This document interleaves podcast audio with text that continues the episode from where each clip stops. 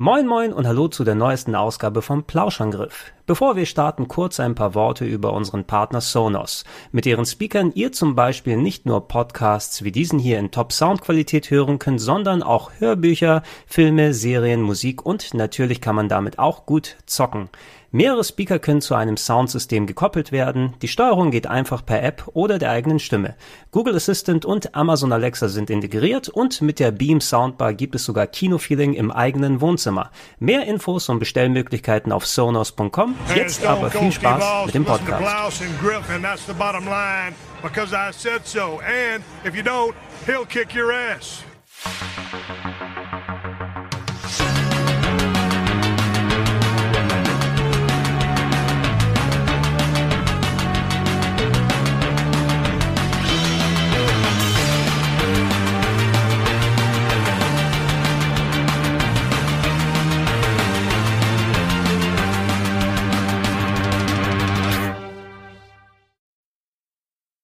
Moin moin und hallo und herzlich willkommen. Eine weitere wunderbare Ausgabe des Plauschangriff Podcasts ist angesagt. Ich finde es ganz angenehm, wenn wir hier aufnehmen, dass wir zwischendurch mal so ein bisschen Pause machen können, das nicht immer immer Akkord dann weghauen. Ja. Ja, weil wenn wir das aufzeichnen, dann ist es ja noch ein bisschen Pause eigentlich für uns. Ne? Ja, man kann noch mal ein bisschen Luft schnappen, auch noch mal überlegen, alles noch mal Revue passieren lassen und vielleicht äh, muss sich nicht so hetzen, wenn man es dann runterbricht, weil die ganzen, ich kann mich an einige Sessions erinnern, ja. wo man dann nach vier Stunden denkt, fuck, aber das sind immer noch so viele geile Spiele, über die man reden will. Ich meine, das sind ja ganze Generationen, die wir hier abhandeln. Eben. Dass es, glaube ich, ganz gut ist, zwischendurch ein bisschen Luft holen zu können und was ja, essen zu können. Ey, genau, das ich, ich äh, nenne es immer so, das ist wie das Hirn so marinieren. Ne? Du lässt es einfach im Saft der Gedanken für ein, zwei Wochen dann rumliegen und dann hast du einfach so, auf dem Grill ist das wesentlich leckerer, als wenn du keine Marinade drauf hast. Ne? Und, das und ist hilfreicher. Sonst hast du ja nur so einen, so einen Schuhsohlenartigen Stahlbrocken. Simon, schön, Marinade. dass du da bist. Hallo. freue mich, dass du der Einladung wieder gefolgt bist. Sehr ähm, gerne. Und äh, was wir heute machen wollen, es wird nur, na, übrigens noch der Wirt dazu stoßen, der gerade jetzt eine spontane Nintendo Direct sich noch anguckt, weil die Pokémon-Infos äh, müssen natürlich mein auch Mein Gott, da muss man ganz vorne mit dran sein. Ich find's aber süß auch ein bisschen. Das ist ganz nett, ja. Diese Begeisterung für Pokémon, mir geht sie ab, aber ich find's schön, das bei anderen zu sehen. Das schafft wirklich nur Nintendo. Ja gut, okay, From Software auch noch. Ja, und wir und wir vor allem, ich finde, also wenn der die kindliche Begeisterung mit 30 noch so ähm, mhm. auf, auftreiben kann, na, ich glaube, bei uns ist dann wieder erst mit 50 soweit, wo wir uns dann wieder. Na, ich muss sagen, es, es, es, verschiebt sich natürlich. Also es ist jetzt wieder ein anderes Thema, aber zum Beispiel Resident Evil äh, äh, Nemesis in einer re richtigen Remake, äh, in einer Resident Evil 2-artigen Remake-Fassung würde ich zum Beispiel feiern. Da würde ich direkt so, uh, okay. Da wäre ich auch, wär ich auch in der ähm, Nintendo Direct. Ja, ja genau, da wäre ich kribbelig, ne, wenn sowas. Aber was ich interessant finde, ist, dass es außer Nintendo keine einzige Firma gibt und vielleicht From Software, die sagen kann, wir machen irgendwas Neues und alle haben erstmal Bock und hören erstmal zu und sind gespannt. Das ist ein bisschen schwierig mittlerweile. Also ich meine, du hast natürlich dadurch, dass jeder versucht, Hype zu schüren, irgendwann noch eine große Ankündigung, noch ein Sequel hier und da. Ähm, ich war total überrascht nochmal. Äh, fällt dir spontan aus dem Kopf ein, was das nächste Call of Duty ist, was dieses Jahr rauskommt? Ach du Scheiße. Fällt dir das direkt aus dem Kopf ein, jetzt einfach so? Nee. Nee, ich, äh, es ist das Remake von Modern Warfare 1 ist das nächste große Call of Duty, wo wir es gerade hier ja, jetzt, wo, ja, warte mal, haben wir das nicht? Oh Mann, oh Mann, ist das lange her. Ne? Ja, aber das ist auch so eine Sache, äh, ja. äh, wahrscheinlich das bestverkaufte Spiel des Jahres wird es werden, trotz allen anderen Sachen, die rauskommen. Und ich habe erstmal ungläubig auf den Zettel gestarrt, wo das da drauf stand. Ist wirklich dieses Jahr oder so? Man kann es kaum noch was, weil einfach so viel Krams dazu kommt. Da muss schon mal irgendwas Spezielles kommen, wie so ein Resident Evil 3 Remaster, wo ich, oder Remake, wo ich auch mega viel Bock drauf hätte. Oder ganz ehrlich, ich würde mich auch darüber freuen, wenn im Stil von Resident Resident Evil 2 Remake auch noch Resident Evil 1 ein drittes Mal remaked wird. No? Ich muss ehrlich sagen, ich würde es auch. Es ist fast ein bisschen unangenehm, dass ich das sage, nachdem ich mich hundertmal schon aufgeregt habe, aber ich würde es wahrscheinlich auch nochmal kaufen. Das geil, ich ne? kaufen und spielen. Es ist ein bisschen ähm, fast schon fetisch. Äh, da hast du gesagt, äh, King shamed uns King, nicht. Ja, genau. Man darf, man darf uns nicht King shamen für unsere Kings. So wollen wir das. Ja?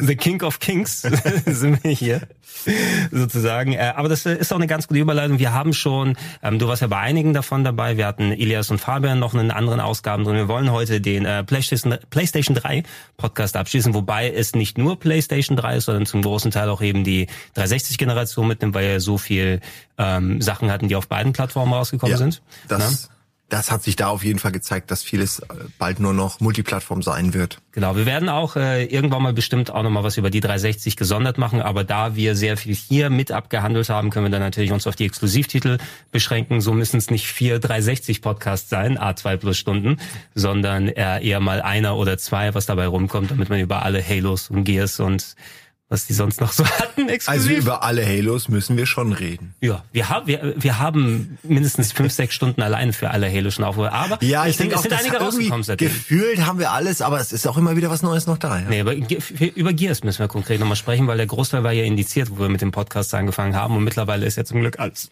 Stimmt. Hunky Dory. Aber mittlerweile, ich weiß auch nicht, außer dem ersten und zweiten habe ich dann doch gar nicht so viele mehr gespielt, obwohl ich habe sie alle gespielt, aber auch alle wieder vergessen. Also nachweisbar habe ich sie gespielt für den Sender, aber ich wüsste heute teilweise nicht mehr, was in Gears 3 eigentlich stattgefunden hat. Ich, ich möchte gerne die vor allem den vierten jetzt nochmal nachholen. Also nicht Judgment, sondern der vierte, der auf der Xbox One rausgekommen ist, weil ich habe mir zwischendurch, jetzt bin ich endlich mal im Fern in der Fernsehgeneration 2010, 2012 angekommen. Äh, das heißt, ich habe jetzt einen großen OLED Flatscreen daheim mit 4K. Oh. Und äh, da würde ich mal gerne eine Xbox One X anschließen und mal gucken, wie das zum Beispiel mit Gears 4 ausschaut. Also mit voller Auflösung, mit schön viel Frames emotionalen, einfach um mal ähm, äh, das genießen zu können. Ja, weil das ist das, was mich tatsächlich so am meisten nochmal jetzt reizt, ne? speziell mit den durchgepowerten neuen Konsolen mal sehen, wie das mit 4K geil ausschaut. Da, das, ich habe dasselbe gerade, mache ich gerade durch in der PC-Fassung sozusagen. Ich habe äh, lange hatte ich einen guten Predator-Rechner, der mhm. war damals vor drei, vier Jahren haben wir den bekommen, so als als Leihgabe. Mega, das Power-Ding. Für Spiele sehr geeignet natürlich, aber sehr schwer, sehr laut ja. und einfach jetzt mittlerweile wirkt's halt echt wie ein, ein Klotz am Bein. Äh, deswegen habe ich diesen Klotz am Bein auch abgegeben und ähm, habe dann von Hallo Wirt, ja, hab, dann von, Bein, ja. hab dann von Razer ein neues äh, Gaming ähm, Notebook bekommen. Mhm. Und das natürlich jetzt auch, jetzt als Werbung, weiß ich nicht. Also die haben es mir halt gegeben, ich habe es nicht bezahlt, äh, aber ich habe ihnen gesagt, dafür werde ich aber auch erwähnen, wie geil das Ding ist. Mhm. Und es ist halt wirklich, also einfach kannst halt alles auf höchster Qualitätsstufe spielen, flüssig. Und es ist mega abgefahren, weil ich das lange nicht mehr hatte. Und deswegen bin ich gerade an, an dem Punkt, wie gesagt, wie du. Nur bei mir ist nicht der Fernseher, also bei mir ist es dieser, dieser Hochleistungs-Laptop, der dafür sorgt, dass ich all diese Spiele jetzt irgendwie äh, plötzlich spielen kann. Ähm, die, die bisher, sag ich mal, nur in, in, äh, ja, in normaler HD-Auflösung so zum Beispiel an mir vorbeigezogen ist die Welt. Sie war nicht hoch aufgelöst genug. Das ist, das ist natürlich sehr praktisch. Und jetzt habe ich das zwar nur auf dem Monitor, aber der ist auch geil genug, aber für, ich, ich habe keinen Fernseher, muss man dazu. Ich für unsere Augen reicht das eigentlich, ne? Weil dann siehst du die Pixel nicht so sehr. Ja, aber ich meine, bei vier, was auch immer, 4K oder 2800 mal irgendwas, da siehst du eh nichts mehr. Da brennt es sich direkt in deine Netzhaut, in deine Gedankenwelt, brennt sich das Spiel. Wie jetzt schön, dass du äh, es äh, auch dazu geschafft hast und dir die Zeit genommen hey, hast. Leute.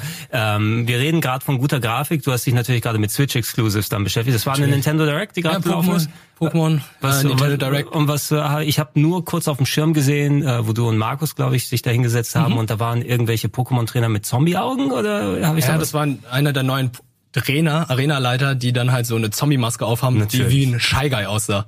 Was doch sehr cool ist. Ja komm, die Maske sah wie ein Shy Guy aus. Ist das cool? Das ist cool. Du magst okay. doch die Shy Guys, oder? Ja, Von Mario. Ah, die sind okay. Also ich frag, frag in zehn Jahren noch Ist halt so einer der Charaktere, die ich immer nehme, wenn ich Mario Kart spiele.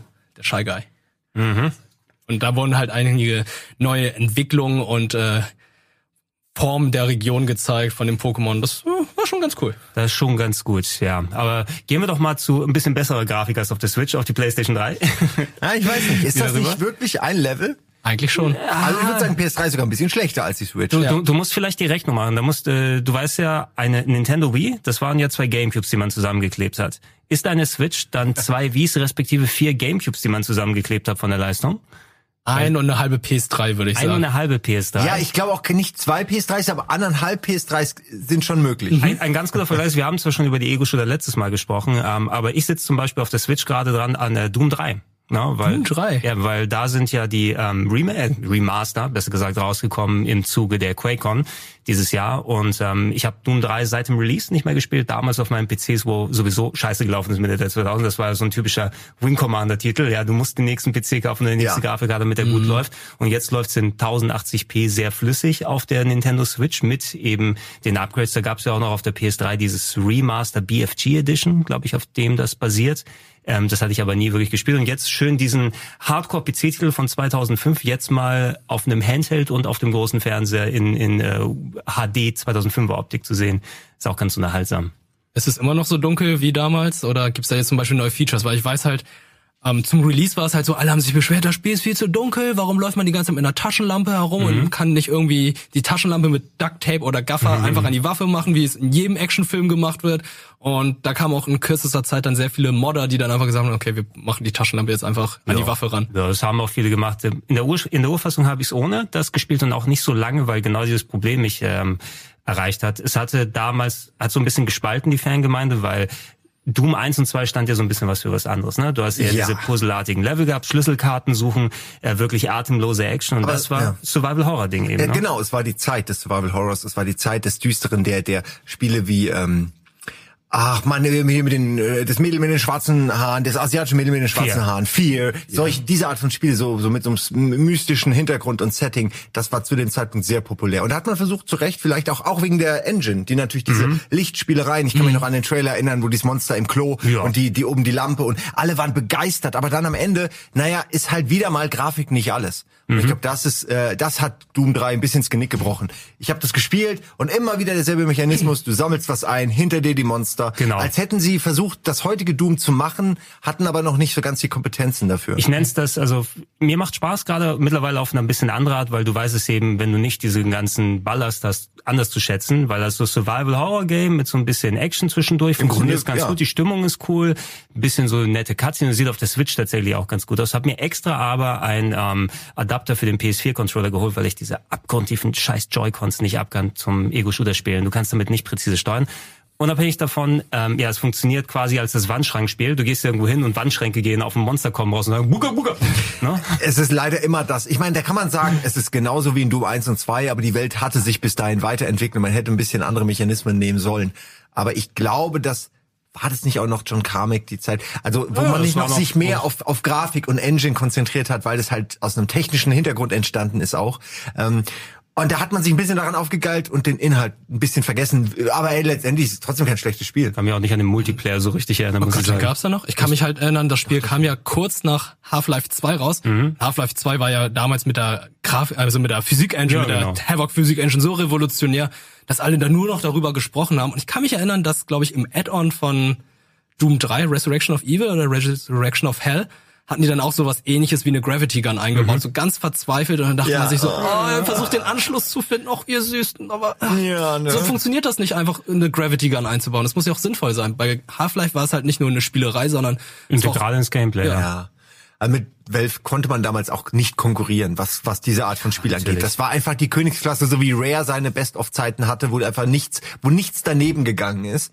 Ähm, also das ist, war, das waren schöne Zeiten. Hat eigentlich Hui. jemand, äh, das bei Half-Life 2 kann mich ja noch erinnern, sowieso A, dass sich alle Leute wegen Steam abgefuckt haben, oh, ja. ich muss Steam installieren mhm. und heute sagen sie alle Steam geil, fuck auf äh, GameStop. ja, ja, ich habe eine kleine Geschichte zu Zorn. Ja. Ich hatte ähm, Half-Life 2 einen Tag vor Release habe ich es äh, beim Mediamarkt gesehen. Mhm. Ich war damals noch nicht volljährig und habe meinen Vater gefragt, hey, kannst du es mir kaufen? Und er so, ja, kaufe ich dir, aber erzähl's nicht deiner Mutter mega stolz gewesen, bin damit ganz äh, glücklich nach Hause gegangen, hab's installiert und da stand, ja, du musst Steam installieren. Ich so, was ist Steam? Okay, installier es mal, hab's gestartet, es ging nicht. Exakt, das ein ist Tag auch meine Erfahrung. Ein Tag vor Release, ich dachte so, warum, warum funktioniert es nicht? Ich erfülle alle Specs, alles funktioniert, ich habe jetzt die Internetverbindung gehabt, extra Steam installiert, nichts ging.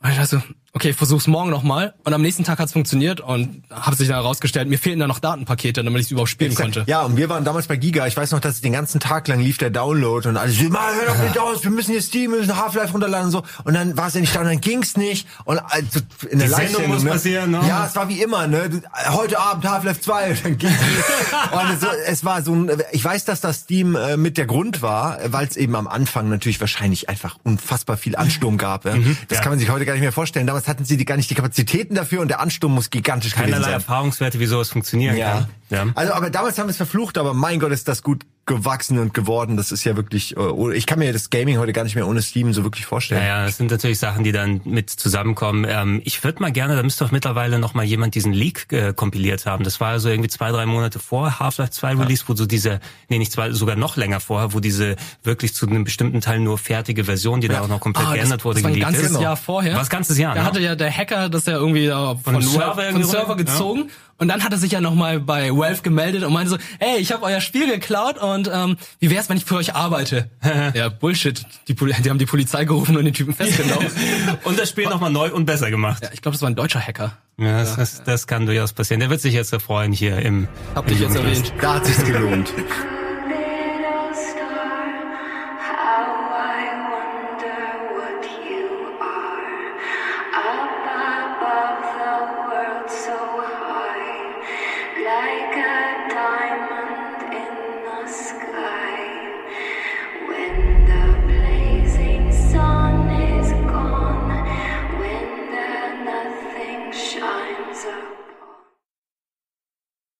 Die Überleitung hat ganz gut gepasst, weil von den Sachen, die wir hier noch über haben, wir haben ein paar verschiedene Genres und ähm, wenn wir schon über Doom 3 gesprochen haben, können wir ein bisschen über den Survival Horror in der PlayStation 3 Ära sprechen und da war so ein bisschen schwierig, weil du natürlich auch viel Multiplattform und Ports hattest von der alten Generation. Äh, Im Speziellen, wenn ich aber in der Generation an Survival Horror dachte, dann war es primär Dead Space für mich, muss ich sagen, weil das Fall. war einer der Titel, vor allem, das kam damals zu einer Zeit bei Game One, wo wir es auch dann äh, ja vorstellen durften, 2008, 2009 oder was rausgekommen ist. Da war so die die Resurrection of EA. Ne? Alle haben auf EA damals schon drauf gehauen, aber auf einmal fangen sie so an, Spiele zu machen wie äh, Dead Space, wie Mirror's Edge, das erste, was rausgekommen ist, wo so ein bisschen kreativer gewesen ist. Und äh, Dead Space hat mich damals einfach richtig weggeflasht als Survival Horror und Space Horror Fan. Hm? Ja, ich weiß auch nicht, also ich weiß, es war eine Offenbarung. Also äh, äh, von, von der Grafik äh, und dem Setting bis hin zu der Art, wie die Monster agieren, dieses das Dingartige, dieses das, das sich, sich, Strategic Dismemberment. Ne? Oh ja, genau, das, da, da, genau, da war ich ja noch gar nicht so. Also wie die Monster aussehen und mhm. dann wie man sie bekämpft, das war mhm. an jeder Ecke eine Weiterentwicklung der bekannten Survival Horror Formel in einem Universum, wo ich sag, ja geil, das ist mal nicht nur irgendein Horrorhaus oder irgendwas, mhm. sondern eben im All, wo ich es eigentlich persönlich äh, verorte auch. Also wo man es auch durch Alien ja. natürlich auch kennengelernt hat. Da und im Wald. Das sind so die zwei Horror-Settings für mich. Ähm, also, aber gibt ja sicher noch mehr. Du fliegst im Weltraum, da liegen ein paar Bäume herum, da hast du beides, ne? Ja, und es war halt auch mega gnadenlos und brutal. Es wurde ja auch immer größer von den Spielen. Du hast ja im ersten Spiel nur auf dieser einen, auf diesem Raumschiff gespielt. Ja, Im zweiten war es mhm. ja dann halt die Weltraumstation. Mhm. Und im dritten war es ja auf dem ganzen Planeten. Also es wurde immer komischer Eisplanet, ja. ne? Äh, ja, ne, du hast natürlich auch ein sukzessive immer größer werdendes Spielfeld gehabt, was du bespielt hast. Beim ersten fand ich eben das, was du ausgeführt hast, Simon, wirklich sehr beeindruckend. Ähm, Trans hatte damals, glaube ich, den Beitrag gemacht und hatte zuerst eine Vor Vorabversion, die er durchgespielt hat, war auch komplett geflasht. Und ich glaube, ich durfte sie noch so ein paar Tage dann vor Release nochmal haben. Und ich habe das an einem Wochenende angemacht und wirklich ja. komplett sie durchgeballert und kaum Schlaf da gefunden. Das ist genau so, wie durch. man das Spiel auch spielen muss. Also man muss sich da einfach reinsaugen, dir ein Wochenende Zeit nehmen und einfach versinken in dieser in dieser geilen Welt, in der alle durchgedreht sind, alle religiös fanatisch verrückt geworden sind, an jeder Ecke irgendwas mutiert, Köpfe mit Beinen rumrennen und die ans Leder wollen, du die schwersten, geilsten Stiefel hast, die das Universum ja. zu bieten hat. Alleine und damit einfach alles niedertrittst. Also die, die Stammtaste, aber der muss ja auch so, der muss 20 Muskeln mehr in der Wade haben, weil der Alter. mit einem Stampfer konnte ja. er Leichen zerteilen. Ja. Wir haben damals, weiß ich noch, als ich, ich habe ja, ich habe ja alle, also äh, die erste und die zweite habe ich für ähm, Rocket Beans gelet's played. Oh, das ist eine sehr beliebte Reihe gewesen. Das hat mir auch mega viel Spaß gemacht. Als After Dark könnt ihr euch gerne angucken. Da haben wir damals für den, als ich die zweite, also den zweiten Teil angefangen habe, haben wir einen Trailer gedreht, wo jemand beerdigt wurde und äh, ich glaube die Beerdigungsmethode war Tod durch Stiefel und dann war so ein Fließband, was so auf, auf mich, der die ganze Zeit mit einem Stiefel so trampelte, äh, zulief. Und äh, das, äh, das ist fast für mich, finde ich, das Spiel relativ gut zusammen. Du kannst an keiner Leiche vorbeigehen, ohne diese Leiche in Grund und Boden zu matschen. Ja, immer so, okay, kill confirmed. Okay, kill confirmed, genau das. Und diese paranoide Wahrnehmung, dass du, dass du die Leichen gar nicht mehr wie, wie als Menschen wahrnimmst, mhm. sondern nur noch als potenzielle Bedrohung. Das macht dieses Spiel so genial. Das ist so ein bisschen wie die Crimson Heads in dem Resident Evil ja. 1 Remake, weil die legen dann, also Zombies, ne, wenn die, mhm. wenn die wegballerst, kann es passieren, dass die ab und zu äh, aufspringen und super schnell aggressiv werden, was auch mega geil war, weil du es nie wusstest, wann es passiert. Ähm, genau, es hat, und man musste sie damals verbrennen, so, das war so da der. Ja, es, es, es hat dich konsequent bei Dead Space auch immer wieder mit neuen Sachen konfrontiert. Also alleine präsentationstechnisch fand ich es mördermäßig gut, alleine den Stil, den sie gefunden haben, dieser Weltraum-Minenarbeiter-Anzug, den du anhast, mit der, mit der so. Energieleiste hinten auf der auf dem Rückgrat und so weiter Sie drauf. Also gut erklärt. Keine extra Cutscenes, sondern alles aus der ja. Ego-Perspektive, also so Hologramme, ne? ja, keine Huts. Genau, das ja. Menü war ein Hologramm, was du dann mhm. davor hattest, also mega immersiv gewesen. Äh, soundtechnisch, ich kann mich auch an diesen geilen ersten Trailer erinnern, wo sie so Twinkle, Twinkle, oh, little, ja. little, Star, so eben mit lauter blutüberströmten Leuten. ist immer gut, ne? So, so kleine Mädchen, die irgendein Kinderlied singen und dann Horror, es passt einfach. Resident Evil 7. Ja, es passt leider wirklich immer. Ich meine, das ist so eine, eine Urangst vielleicht, das zu verbinden, ne? Jugend und Kinder mit mit Gewalt und Blut. So. Das wird auch noch beim hundertsten Mal klappen. Ja, es war das, das äh, bessere Event Horizon, kann man sagen, ne? wobei ich den Film immer noch sehr gern mag. Ich finde auch, Event Horizon ist ein geiler Film, aber Serie, Event Horizon ne? wäre halt auch, also, also Dead Space ist wirklich, aber ich finde Dead Space hätte noch, also von der Story her, Ah, ich weiß gerade nicht, ob ich es noch verrückter oder abgedrehter haben wollen würde wie aller Event Horizon. Nee, eigentlich nicht. Also was, was mich nervt bei Dead Space bei der Story, dass sie halt wie in wie alle Bösewichte nie dazulernen. Dass sie halt sehen, dieser Marker macht alle irgendwie verrückt. Verrückt. Ja. Und daraus schließen sie, ah, das ist also da, da, da so erreichen wir die nächste Stufe oder so. Mhm. Also das ist irgendwie die Logik dieser religiösen Kaste dahinter erschließt sich mir nicht. Ähm, da finde ich die Firma in Alien, die das zu einer Waffe machen will, mhm. finde ich nachvollziehbarer als so ein bisschen das, was in Dark Souls, ich akzeptiere es, äh, Dark Souls, äh, das, was in Dead Space passiert. So richtig, die Story hat mich nie so 100% überzeugt. Nee, sie, sie zerfasert auch ziemlich. Also es hätte auch ja, ganz im dritten Teil spätestens ja. dann. Ja, es, mit dem ersten hättest du auch die Story auch ganz gut abschließen können, einfach mit äh, Isaac und seinem Niedergang in den Wahnsinn, mit dem Marker, der, wo er immer näher rankommt.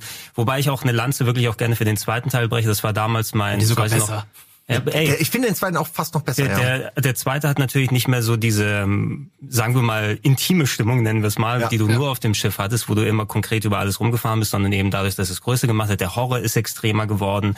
Jetzt nicht der Vergleich alte Resident Evils und dann Vierer, Fünfer, Sechser mit der Action, aber ich fand so als Horror-Action mit den Set-Pieces, was da alles abgegangen ist, diese fantastisch geil, eklige Augenoperationsszene. Oh, die wollte ich gerade erwähnen. Ja, ja, oder? Es ist ein Magic Moment. Es ist sowas, also ähm, es, es war damals mein Game of the Year. Wir hatten damals äh, Red Bull Play gemacht und da habe ich es auch auf eins sozusagen unserer Top-Liste gesetzt des Jahres, habe ich mein, mein In dem Jahr auch.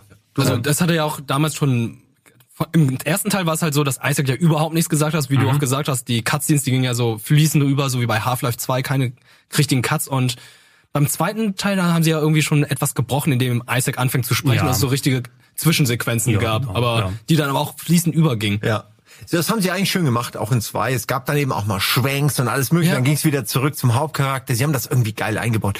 Äh, es ist ein bisschen das Alien-Phänomen. Alien 1, mhm. kleiner, Ra kleines Raumschiff, wenig Waffen. Man musste, sage ich mal, Dinge zweckentfremden, mhm. um Waffen zu bekommen.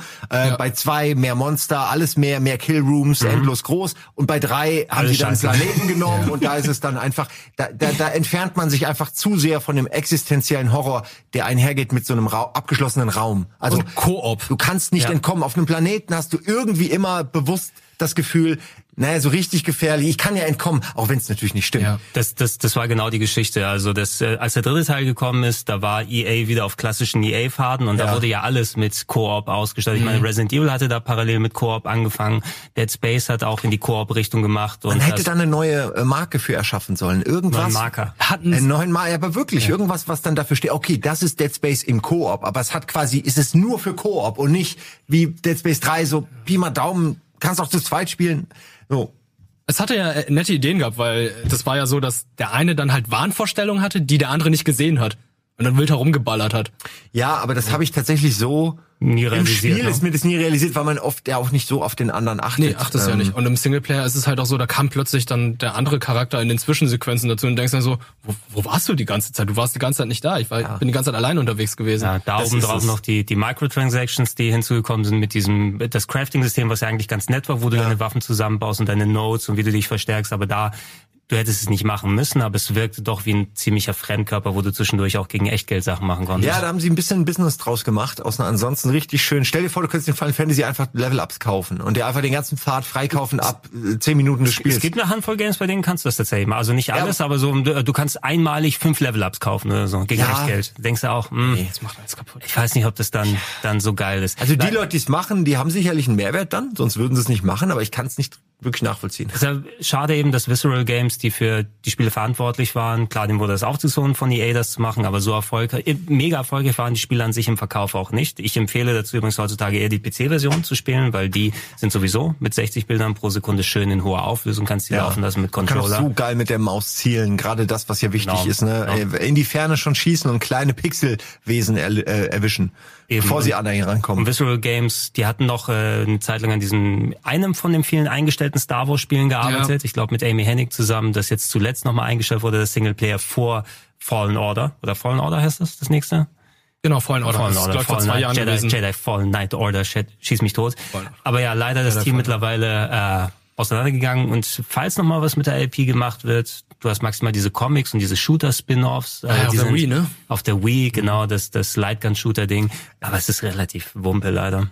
Ich verstehe trotzdem nicht, warum, also das ist doch wirklich eine Marke, die eigentlich, finde ich, gut gealtert ist, so ah. in der Wahrnehmung und äh, die ist immer noch fancy und die wurde nie so richtig, die wurde nicht so kaputt gemacht wie ein Alien. Äh, und da kann man, finde ich, da kannst du einen Film draus machen, aber auch wirklich nochmal ein Spiel. Ja, du, kann, du kannst wieder das Ding zurückholen, vor allem weil Survival Horror jetzt heutzutage wieder dank vor allem sowas wie Resident Evil 2 oder auch Alien Isolation und anderen Sachen mal ein komplett äh, neue Fanbase gefunden hat. Ja, sie können ja auch mal schauen, ob sie nicht, äh, wie gesagt, von diesen, von den Monstern, so wie sie jetzt sind, vielleicht weggehen, weil das hatte man ja alles irgendwie und vielleicht sich wieder was Neues ausdenken und wieder neue neue Werkzeuge, die man dann als Waffen. Ne? Sie müssen ja jetzt nicht bei dem von ihnen erfundenen Prinzip auch bleiben. Sie können ja durchaus da auch nochmal, so wie Resident Evil, wir kommen mhm. ja auch mhm. gleich zu Resident Evil ja. 4, ja auch dann irgendwann, als es ausgelutscht war, sich neu erfunden hat. So kann das da Dead Space definitiv auch. Da will ich mal hoffen, dass EA zumindest irgendwelche Ressourcen dafür Hast bei den Hoffnung Sims und EA in dem selben Satz bei, gesagt? Bei den, bei den Sims, vielleicht muss ja ein Sims Add-on mal nicht für nächstes Jahr gebaut werden, dann kann doch jemand sich um Dead Space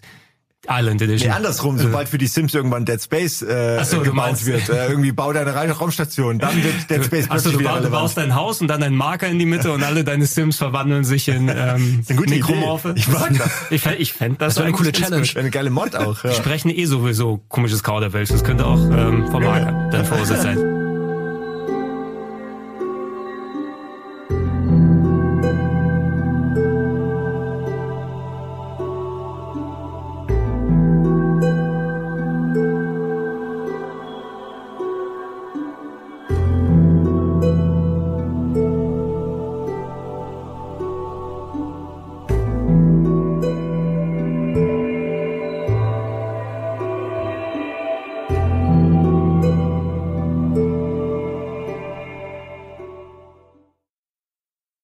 Du hast Resident Evil erwähnt, Simon. Während der Generation Natürlich äh, hatten wir natürlich auch Resident Evil Releases. Ähm, sowas wie Resident Evil 4, was jetzt hier noch vorne dran steht, war eines der Remaster, die zwischendurch gekommen sind, die natürlich auch dann auf PC, auf Switch, auf PS4, auf Xbox One und so überall miteinander erhältlich sind. Resident Evil 4 natürlich über alles, äh, alle Zweifel haben, haben wir zuletzt auch nochmal auf dem Sender gespielt. Trotz des ganzen, äh, der ganzen Zeit, die ins Land gegangen ist, kann man immer noch, finde ich, gut spielen. Was aber dann die Haupttitel waren, Resident Evil 5 und 6, finde ich schon eher so eine, ja, eher Schwächelphase von Resident Evil insgesamt insgesamt während der Generation. Ja. Na, aber ich, ich habe schon so viel zu vier, fünf, sechs gesagt. Vielleicht hast du noch ja. hast du also, eine, eine, andere Sicht vielleicht noch von außen? Ich glaube, das gleiche Problem ist halt wie mit äh, hier, ich wollte gerade Dead Island sagen, Dead Space, mhm. Koop. Also Teil 5 haben sie ja Koop eingeführt. Da gab es dann Probleme mit der KI, dass sie dann halt auch unter anderem deine Items geklaut hat, glaube ich. Ja, mega dumm war und teilweise selber gestorben ist. Ich, ich habe dieses Item-Tauschen gehasst, ne? Wo oh, mit ja, der zusammengehen ja. müssen und noch zwei Bildschirme machen. Man, oh, willst ja. du noch das Heilkraut haben? Ich müsste da noch mal kurz mischen, während alle Leute dich abschlachten im Hintergrund. Ich bin froh, dass ich Teil 5 damals während meines Wehrdienstes mit einem Kameraden komplett im Koop durchgespielt habe, weil dementsprechend konnte ich dann nicht sehr viel mit der KI spielen und hatte die Probleme auch nicht. Aber es gab so viele dumme Momente, so woran ich immer wieder zurückdenke, ist das Finale von Resident Evil 5, wo man hier diesem Vulkan ist. Ja, die, das Rock Punching. Alter, dieses Rock Punching. Oh, ja, Alter, oh wie er einfach anfängt, so ein 40 Tonnen Stein zu boxen, ja, damit das, das Ding dann in die Lava fällt. Ey, da ist das Spiel schon selbst in die Lava gefallen zu ja. dem Zeitpunkt. Also da weiß man schon, was man, was man kriegt zu genau. dem Zeitpunkt des Spiels. Das ist so eine Bro, das ist so ein Bro-Gym-Simulator Alter, meets so mega wie breit der Typ ja, ne? gebaut, war so Anabolika-mäßig. Und, und das, ich meine, das kannst du, das hat ja nie jemand gefordert. Das, das soll nicht sein. Ich habe das Gefühl, die haben sich verliebt in diese äh, Kamera von mhm. hinten über mhm. die Schulter und haben mhm. dann gemerkt, oh, wie geil wär's, wenn der noch einen dicken Bizeps hat. Und dann wurde das immer dicker und peinlicher. Und dann haben sie wie so, wie jemand, der Anabolika benutzt, den ganzen Kram, irgendwann, wie, wie jemand, der juiced, haben nicht mehr das Stopp den Stopp quasi ja. erreicht, sondern sie haben es einfach übertrieben, völlig übertrieben, bis irgendwann jeder sagt, sag mal, bist du wahnsinnig? Wie siehst du aus? Das sind wahrscheinlich keine Muckis, sondern das ist alles so irgendwelche Sülze, die du dir rausziehen kannst. Ja, so Kochöl. Ja, genau. Was genau. im Hinterhof äh, reinspritzen haben lassen. So wirken die auf mich, weil also und dann sind die ja auch so, ach, die Dialoge sind so dumm und also es ist so eine plumpe ja. dumme Action, als hätten sie ihre Spiele vorher nie gespielt. Es ist, es ist echt ein bisschen merkwürdig so im ah. Grundteil, du spürst ja noch das, was Resident Evil 4 ausgemacht hat. Es ist ja wieder diese Horror-Action-Ecke, also weniger wirklich, ähm, dass du dich gruselst, aber eben so die Horror Bebilderung hast, Grafisch und technisch fand ich das auch top. Gerade ja. auch später in den PC-Versionen natürlich, die mit 60 Frames gelaufen sind. Allerdings eben, wie die Level aufgebaut sind, dass der Koop wirklich aufgezwungen war und du solche mhm. Geschichten hattest. Du hast erwähnt, wie, dass die KI manchmal nicht so gut dann funktioniert hat. Und auch vom Ton her, ich weiß nicht, ob die Japaner die richtigen dafür gewesen sind, um, oh, wir machen jetzt ein Zombie-Game in Afrika und alle sind Stereotype Baströckchenträger mit mm, Zulu-Masken. Und sprechen dann auch dementsprechend rassistisch. Ja, also, also, ja gut, jetzt sind die Japaner wirklich nicht die besten Filme. Genau nicht, die haben da nicht das nötige Feingefühl. Man, man, man möchte denen jetzt nicht Absicht oder so unterstellen, aber ich denke einfach, sie haben das verhältnismäßig. Ich sag mal so, die haben eine gewisse äh, künstlerische Ignoranz äh, anderen Kulturen gegenüber, ja, auch weil sie es auch nicht anders wissen, ne? Eben, ähm, oder anders gelernt haben. Es ist schwierig. Ich, ich würde mir nach den Jahren wahrscheinlich mal wieder Resident Evil 5 zumindest mal anschauen oder reinschauen wollen, einfach weil ich habe es einmal durchgespielt, dass es damals rausgekommen ist und das war es dann auch. Und äh, vielleicht sieht man es mit anderen Augen heutzutage nochmal oder du weißt es besser zu schätzen, aber leider fand ich es eben für mich persönlich der Tiefpunkt tatsächlich. Und ich bin einer der wenigen, die Ach, tatsächlich schwierig. Resident Evil 6 sogar einen kleinen Tacken besser fand. Ja, ich äh, ja, einer der wenigen. Beides haben, beide haben echte Schwachpunkte, aber beide machen auch ein paar Sachen richtig. Mhm. Ich finde, 5 war irgendwie auch zu viel von demselben Brei. Ich mhm. fand sogar mein, kann man sagen, die ersten ein, zwei Stunden und so, die sind auch nochmal cool, weil was Neues. Aber ey, ganz ernst auch, es, es wird gefühlt, ich versuche gerade rauszukriegen, was war denn beim Fünfer? Und ich habe sowohl Trailer dafür geschnitten mhm. und mir alles angehört, alles ist auch gespielt alles. mehrfach. Was genau ist da passiert? Und so richtig viel will mir einfach nicht einfallen. Und bei sechs habe ich zumindest die ganzen unterschiedlichen großen Monster, die ja, ja so ein bisschen, jedes Kapitel ist ja so, hat sein eigenes Monster, die große Schlange, große Golem und so. Da war zumindest irgendwie was, was sich, was hängen bleibt muss ich ganz ehrlich. Obwohl äh, der Bizeps noch breiter geworden ist, ja. muss ich sagen, war da wenigstens ein paar Szenen, die hängen geblieben sind. Du, du, hast immerhin dann noch die Alternative beim Sechser gehabt, durch die verschiedenen Perspektiven und die eigenen Level, dass du auch mal dezent unterschiedliches Gameplay und nicht nur Bizeps genau. hattest. Also, mhm. dass aus Chris Redfield dann der Alkoholiker geworden ist mit seinem Piers Morgan, glaube ich, sein Kollege. Weiß, Oder nee, das ist der, der Interviewer. Ich weiß Piers, Piers irgendwas. Der Typ, der so aussah wie Justin Bieber. Ja, ja, genau. Die ja. Dann, nee. ähm, ich, ich habe tatsächlich, äh, ich habe zuletzt, äh, zuletzt vor einigen Monaten äh, hatten wir bei uns nochmal ähm, die Leon-Kampagne äh, durchgespielt von Resident Evil 6 und da merkst du einfach auch wieder, okay, die haben die Probleme adressiert, dass die KI nicht mehr so dumm ist, wenn du alleine spielst und die nicht sofort easy sterben kann. Das Item-Management ist besser. Essentiell ist Resident Evil 6 aber quasi Michael Bay's Horror-Game, ne? weil ja. alles irgendwie voller Explosionen, Megamonster, schmelzender Sachen. Es hat äh, wirklich diese Protagonist rennt vor der Explosion, springt noch und so diese ja, das, Bilder, das Rutschen, das Umdrehen, noch oben drüber ja. mit dem Licht, solche Geschichten. Aber Item Management, ich fand das immer ganz schlimm mit dem Kraut, weil früher war es halt so, okay, du hast ähm, die Kräuter zusammengemischt und dann hast du dieses Pulver genommen mhm. und beim Sechser war es halt so, du hast draus Tic-Tacs gemacht. Du hast die Pillchen gemacht, ja, du hast die gemischt und konntest dann immer so eine Pille einwerfen. Also es, es, ist, es ist eine Stufe mehr gewesen, damit du es irgendwie quick mit einem Button nochmal machen kannst. Ja, und keine ähm, Panzersteuerung mehr. Ja, also es, es spielt sich auf jeden Fall besser, wobei da sehr viel Repetition drin war. Also dieser eine Bosskampf, den man in jeder Location macht, mit diesem riesen Golem, den du erwähnt hast, der durch diese äh, Ostblockstadt darüber geht, ich ja, glaube, genau, das, was ich meine, ja. den du in jeder Timeline einmal machen musst, ähm, da wäre tatsächlich weniger mehr gewesen. Ne? Und das hat sau viel Geld verschlungen und einfach viele Jahre und viel Arbeitskraft, wo es rausgekommen ist. Plus, mir hätte ganz ehrlich auch fast nur die Ada-Kampagne gereicht, die man damals noch zuerst freispielen konnte, die mhm. zuerst auch ohne Koop war, weil das hat man erst nachträglich eingeführt, dass du da Koop machen kannst. Zuerst hast du nur so. mit der Ada im Solo-Modus gespielt, das Ganze. Nur Solo gespielt. Ja, mittlerweile ist ein Koop-Partner damit dazugekommen, dass du die auch im Koop machen kannst. Ähm, und die hatte wesentlich mehr was, so wie sich das heutige Resident Evil 2 Remake anfühlt. Ne? Wieder dieses Puzzle-lastigere, wieder ein bisschen reduziertere Kämpfe. Und das hat mir fast mehr gereicht als diese vier Episoden, die zusammengeklatscht wurden bei Resident Evil 6. Und die Giraffe, nicht Die Giraffe, ja, die Blowjob, achso, ja, Blowjob-Giraffe, natürlich. Die Giraffe, Alter. Die gute alte Blowjob-Giraffe. Ey, nie wieder äh, werde ich eine 6, die Zahl 6 so angucken können. Oh Mann, ja, die Blowjob. oh Gott. Ja. Das war so Weinstein Foreshadowing, sag ich euch. Das war, da wollte uns das Universum eigentlich was sagen. Der wurde, die, die Giraffe wurde gecastet vorher, ne? Die dachte, ja. sie kommt hin, um ihren Durchbruch zu haben und schon Blowjob-Cover.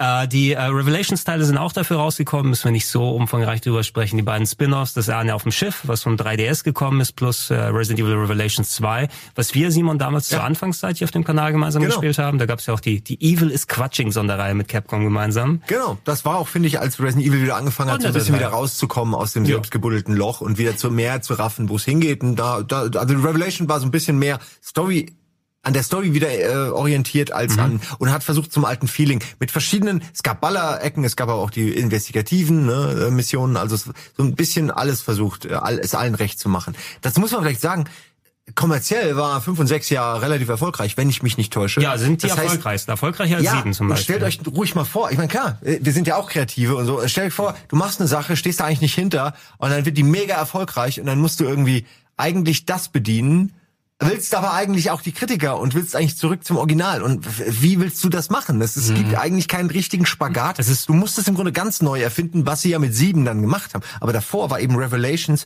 wo sie versucht haben, es jedem recht zu machen. Ja, es, es, es war auf jeden Fall, wenn sie da das Budget reingemacht haben, die haben trotzdem nicht die Zahlen erreicht, die sie wollten, weil ja. die wollten Call of Duty haben und es war ja Call of Duty mit Horror. Alle wollten wie Call of Duty sein zu dem ja. Zeitpunkt. Ähm, das stimmt, ja. Das, das Zombies zurückschießen fand ich sowieso. Das war so dumm!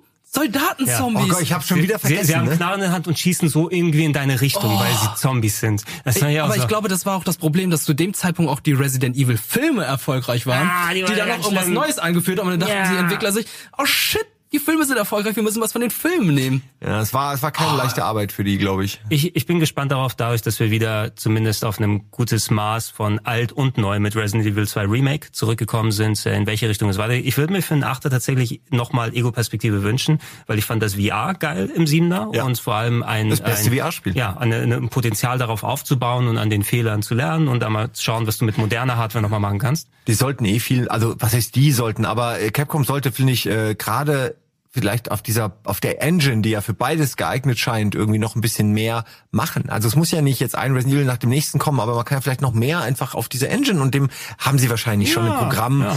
Mir fällt jetzt nichts ein, was ich kenne, was ich kenne, aber ich finde, das eignet sich so gut, um, um sie in VR zu nutzen, ähm, dass ich schade finde, wenn, dass es andere Spiele immer noch nicht geschafft haben, an, an Resident Evil 7 ranzukommen. Ja. Äh, und deswegen sollte man es einfach, okay, das ist jetzt der neue Standard so müssen jetzt Spiele aussehen, sage ich mal, und von da kann man sich weiterentwickeln. Stattdessen fangen sie alle wieder bei Null an, Virtual Reality zu entdecken und zu entwickeln. Ähm, weil ich wette, da steckt viel dahinter. Das ist nicht Zufall, dass es in VR funktioniert mhm. und ohne VR. Da ist schon, da muss schon unglaublich viel, glaube ich, Zeit reingeflossen sein, es so anzupassen. Äh, vielleicht bilde ich mir es neu. Aber ja. andere Spiele kriegen es so nicht hin. Deswegen muss es daran irgendwie liegen. Das, das wird, das ist Capcoms Aufgabe. Die müssen sich jetzt einmal umschauen und, und Ich gucken, hätte gerne mehr Spiele für die, für die PSVR, weil ich da echt ein echtes, wie gesagt, ich habe Resident Evil ja fast komplett im VR durchgespielt und das merkst du halt irgendwann gar nicht mehr. Also du nimmst das einfach wahr als, noch eine verbesserte Version vom Spiel. Du merkst es, wenn du mal wieder normal im Fernseher spielst, was natürlich genau. auch funktioniert. Aber zum Beispiel mein Vorteil war, sobald ich mein, mein VR-Freischwimmer da auch gemacht habe und nicht mehr mir übergeworden ist nach 20, 30 Minuten, da konnte ich auch mal ein paar Stunden am Stück spielen. Das Zielen ist mega geil in VR, ja. ne? So mit dem leicht Kopfneigen und umgucken, um die Ecke schauen. Gerade in so einem Spiel, ne? wo du ja. dich die ganze Zeit umguckst. So. Auch Alien Isolation habe ich jetzt in VR ja gespielt und das ist nur eine Mod. Mhm. Äh, und das ist zum Zuschauen vielleicht nicht geil gewesen, aber es hat so einen Bock gemacht zu spielen, weil das auch ein Spiel ist, wo du viel um Ecken gucken musst, viel langsam dich bewegst. Und das ist nochmal einfach was anderes. Der, dein Kopf ist der Controller, das ist einfach was anderes. Wie weit hast du jetzt da schon gespielt, so in Alien Isolation rein? Ich glaube, ich bin jetzt, also ich habe jetzt irgendwas gehört von wegen, dass ich so äh,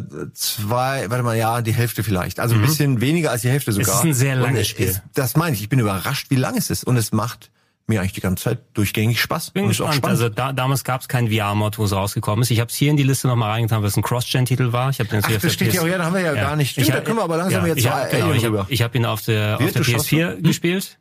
Natürlich, ich wollte nur Wirt, du schaust, hast du, hast du Alien ich Isolation noch ich gar nicht Alien gespielt? Isolation gar nicht gespielt. Also, also ich hab's angefangen, aber ich Nichts für dich? Nee. Warum? Wegen dem Look und viel oder wegen dem Horror? Nee, ich fand's oder? irgendwie mega hässlich. Wirklich? Das sah mega geil aus. Also ich gerade dieser 70er-Style, wie sie ihn fertig gemacht haben. Ja gut, aber das gefällt, also, äh, also gefällt dir quasi nicht, wie das Raumschiff designt ist oder so, dass es diesen Retro-Future-Look hat? Oder nee, ich mag die das, reine das Design finde ich, ich fand die Grafik an sich halt einfach mega hässlich. Da, da, da, äh, hast du das denn gespielt? Da gehen ich hab's auf der PS4 gespielt. Ich hab's auch auf der PS4 gespielt. Hast du vielleicht ein anderes Alien gespielt? Alien Isolation von Sega? Nein, nein, du, du denkst an, oh, du nein, denkst nein, an Alien hey, Colonial Marines. Das, das habe ich auch gespielt, aber das war totaler Humbug. Das ja, war ein Biss. natürlich. Aber Alien Isolation war die Survival-Horror-Spiel. Ja, genau. Oder das Alien, Assembly. Über das Alien von überall kommen konnte, ne? Ja, irgendwie also, so, gehen die Geschmäcker auseinander, ne? Ich meine, es ist wirklich, es versucht sich ja schon sehr am Look des Films zu orientieren und das kriegt es gut hin. Die Roboter sind hässlich, aber bewusst. Ja, genau. So, so hässliche ja, so sind. Aber interessant, dass du das so empfunden hast.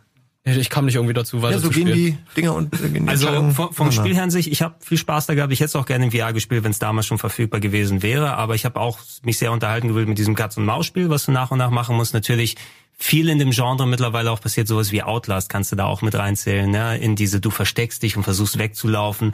Ähm, bei Alien hat es für mich noch ganz gut funktioniert, bis du so ein bisschen auch dahinter kommst, wie die KI funktioniert manchmal vom Alien, das wohl wahrscheinlich auch nicht immer überall da ist, wo du denkst, wo es ist und manchmal auch beamt, je nach Situation. Ne? Oh, es ist nach links gegangen, auf einmal taucht es ja, von der anderen Seite auf, was natürlich nervig ist für Versteckspiele. Aber schon ähm, geil. Ich meine, ja. manchmal haut's ab und du weißt nicht, wo es ist. Und dann, dann hörst du es lange nicht und dann bist du irgendwo und plötzlich guckst du einfach über dich und dann ist da dieser Luftschacht und da läuft da schon die Sabber von ihm und raus. Denkst, und du, ich gehe langsam und, zurück, ich hoffe ja, das Beste. Weil man auch immer wieder gerne vergisst, dass der Motion Tracker eben nur Motion trackt und nicht, wenn jemand irgendwo auf dich lauert. Ne? Dann, ja. Und das ist so geil, wenn du das merkst und denkst, Oh fuck. Und das sind die wie, wie im Film diese Momente, wo wo wo Ripley merkt, oh shit, das ist mit mir im selben Raum, ne? Und nur noch versucht irgendwie so zurückzugehen. Ähm, also, ich finde, diese Momente sind legendär gut gelöst. Äh, tolles Spiel, vielleicht ein bisschen zu lang, vielleicht ein bisschen zu repetitiv. Ein bisschen zu lang ist es auch. Also man, man kann dem auf jeden Fall nochmal eine Chance geben und ich hätte auch gerne nochmal eine Art Sequel oder so gespielt, aber ich glaube Creative Assembly, die machen ja hauptsächlich Strategiespiele sonst für Sega, ne, wenn ich mich mhm. nicht irre. Ähm, die Total, War, ist Total War, das ja. sind die Total War Leute. Denkst, oh, machen aus dem Stand ein geiles äh, Horror-Game. Dann äh, könnten gerne da auch mal wieder was machen, solange da die Lizenz noch äh, vorhanden ist.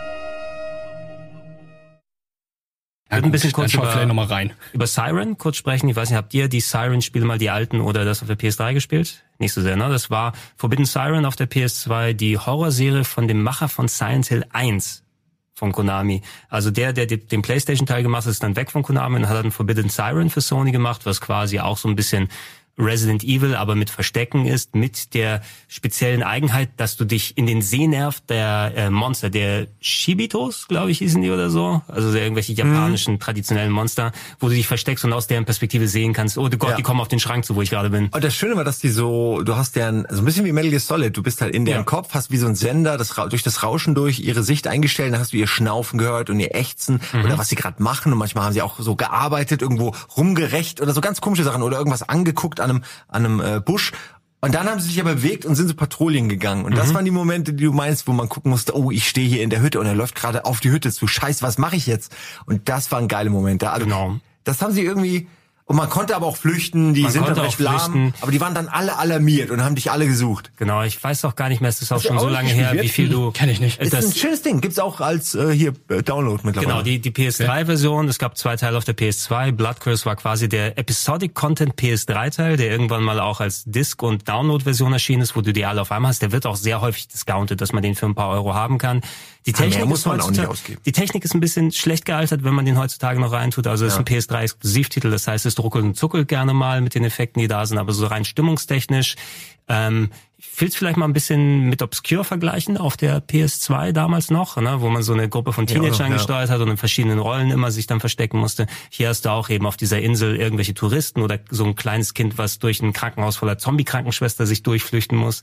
Ähm, da sind viele kleine nette Episoden drin, wo man sich, wenn man sich mal darauf einlässt, ist es durchaus ein sehr netter Horrortitel. Ich mag die Story, dass die so völlig verwirrt ist. Ich habe bis verwirrt, heute ja. nicht gerafft, aber es, es, es atmet so eine Mystik, die man, finde ich, selten also bekommt bei anderen westlichen Titeln vor mhm. allen Dingen. Und das, auch die Gesichter, also ich weiß, dass beim ersten Teil schon hatten die extrem hoch aufgelöste Gesichter, was irgendwie total weird war, weil man das nicht gewohnt war. Mhm. Und ich glaube, das, das haben sie so als Feature beibehalten, dass diese Gesichter irgendwie äh, gut aussehen, dass man da irgendwie, ja, dass man halt ähm, das Gefühl hat, auch irgendwie komische Leute vor sich zu haben. Also ich würde es gerne mal wieder spielen, um zu sehen, wie es gealtert ist. Ich habe es hoch in Erinnerung. Ja, es wäre vielleicht was, also ich bringe gerne meine PS3 mal mit, da habe ich ja eh alles installiert äh, von den Sachen, wenn wir mal irgendwelche Retro-Horror-Reihen oder so hier mal für einen Abend. Oder wenn wir mal ein After Dark haben und du nichts Neues Aktuelles hast, ja. dann machen wir vielleicht mal eine Runde Siren und gucken, ob das überhaupt einigermaßen gealtert ist. Ja.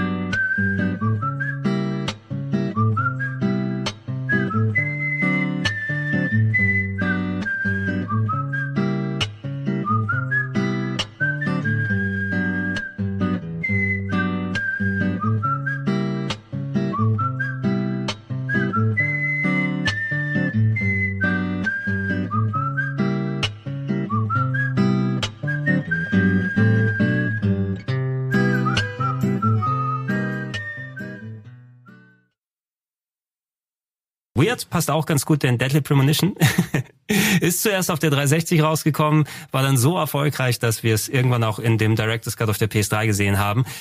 Simon, wir hatten schon darüber gesprochen. Ich habe es damals nie komplett gespielt. Ich habe es mal angespielt für eine erste Stunde und angeguckt. Äh, wir Ebenso, ich habe auch die erste Stunde mal am PC ge gekauft und dann gespielt. Genau, vor äh, Rocket Beans Zeiten haben natürlich noch äh, hier Wolf und Gürnt dann noch ihr knallhart durchgenommen gemacht und äh, da ihren Spaß dabei gehabt. Wir überlegen uns das auch irgendwann mal, ne, wenn wir uns das mal neu anschauen wollen, mit entsprechendem Abstand auch mal zu genehmigen. Ich würde es gerne... mit Bartitel?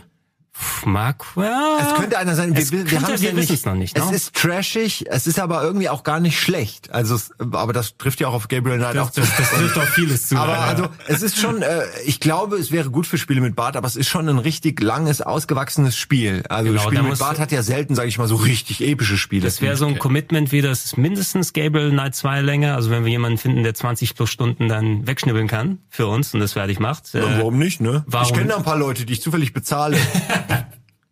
Ja, es, es ist als eines der Spiele zumindest in der Hinterhand, wenn wir wieder Bock haben, was Besseres, respektive Schlechteres zu spielen. Es ist abgedreht genug von dem, was ich gesehen habe ja. und ähm, du wirst ohne Ende Twin Peaks Minimatzen reinmachen können. Also hast du es mal gespielt wie jetzt? Nee, ich habe es nie gespielt, aber ich habe halt nur sehr viel gehört, dass es halt legendär trashig sein soll, aber Mhm. Ich habe es gekauft, ich habe es in meiner Steam-Bibliothek, aber kam bisher noch nicht dazu, weil ich auch unter anderem gehört habe, dass die äh, PC-Version halt nicht so gut läuft. Mhm. Bin mir halt noch nicht sicher. Ja, alle Versionen laufen nicht besonders gut. Okay, ähm, gut. Ja, das und, kann man auch so zusammen. Ja, und selbst die PC-Version, die glaube ich maximal in der Urfassung mit 720p und 30 Frames läuft, wo Leute selbst Patches machen mussten, okay. um da überhaupt ansatzweise irgendwas äh, ja, hinzubekommen. Musste ich auch damals nur 720. Reicht doch. Ja, 27 reicht. No, 720, 420, haben wir genau, 720. 360 Army. Ja. 360, 420, 720. Also es ist auf jeden Fall ein Spiel, was äh, bis heute irgendwie einen gewissen Kultfaktor hat. Ich, ich, ich, ich kenne halt, also ich folge seitdem auch dem Entwickler und mhm. den Sachen, die er sonst noch so macht. Und bin wirklich gespannt, wenn wir es mal spielen, wie es denn wirklich ist. Ja, das werden wir auf jeden Fall tun. Ähm, ich habe hier The Evil Within noch mal drin, auch wenn das auch ein Cross-Gen-Titel noch mal gewesen ist. Ich habe ihn auf der PS4 gespielt, kein Verhältnismäßigkeit zur PS3-Version dann noch mitbekommen. Ähm, fand ich äh, dezent enttäuschend, muss ich sagen, obwohl ich durchaus meinen Spaß damit hatte, ja, denn die auch. Stimmung war geil, finde ich, also rein auch, ich fand auch dieses 21 zu also dieses extra Breite, was sie gemacht haben mit dem mhm. filmischen Gefühl, mit den Filtern, die drüber waren, den abgedrehten Fantasie-Settings, wo der Sebastian Castellanos, der äh, spanische Polizist, da reingezogen wurde, aber es war mir irgendwann zu viel ähm, Actiongeballer. Ne? Also du kommst irgendwie in den Raum, es war noch mehr dieses Resident Evil 4 Gefühl.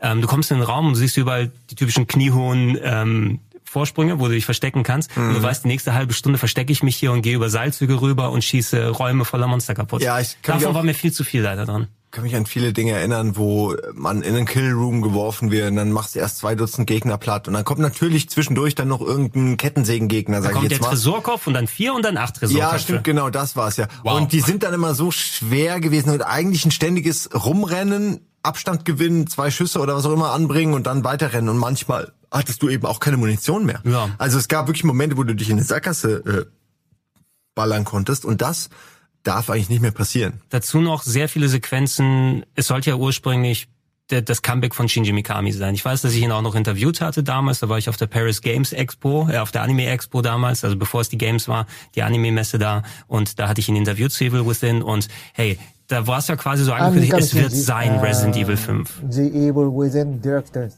Uh, RPG Heaven をご覧の皆さん、えー、ぜひ楽しんでください。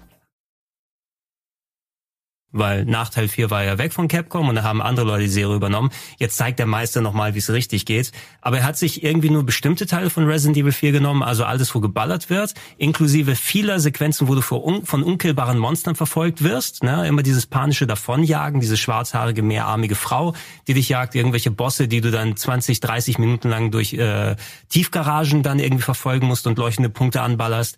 Und es war einfach nur zu viel Panik, Panik, Panik die ganze Zeit. Ja, das ist es, glaube ich. Er hat sich zu sehr auf diese Faktoren beschränkt und hat irgendwie das Spiel so ein bisschen außer Augen gelassen. Also es ist auch kein schlechtes Spiel. Bin auch gespannt. Der zweite, den gibt's ja schon. Ja. Ich hab und der zweite ist tatsächlich viel besser. Okay, ich, weil ich ja? habe den irgendwie auch aufgrund dessen gar nicht gespielt, aber eigentlich würde ich ihn gern mal angucken, weil ich mag schon diese Art von Spiel ja, ja immer noch. Ich habe den tatsächlich, den zweiten habe ich relativ präsent, ähm, weil den hat die Freundin gerade durchgespielt. Also die Bock auf einen Horrortitel, den haben wir schon lange dann liegen äh, gelassen und nicht gemacht. Und mittlerweile wurde er um eine Ego-Perspektive ergänzt für die Leute, die aus der Ego-Perspektive spielen wollen, die anfangs Aha. nicht drin war. Ähm, ganz andere Struktur, hat teilweise Open-World-Tendenzen drin mit so Missionen, die du erledigen kannst. Ähm, sehr Munitionsknappheit ist hier auch drin, aber es ist nicht nur rein Killroom, davon gibt es zwar auch einige, aber strukturell und inhaltlich und präsentationstechnisch finde ich es so um einige Stufen drüber über dem ersten. Nur die Stimmung im ersten ist so schön dreckig, die wird nicht ganz vom zweiten eingefangen. Ja. Ja, es ist, also stimmungstechnisch ist Evil Within wirklich Burner. Angefangen vom Anfang ist man direkt drin im Schmutz und, und es wirkt wie so ein Snuff-Film. Äh, aber es geht zu lang und es hat irgendwie zu wenig Entwicklung, ja. Mhm.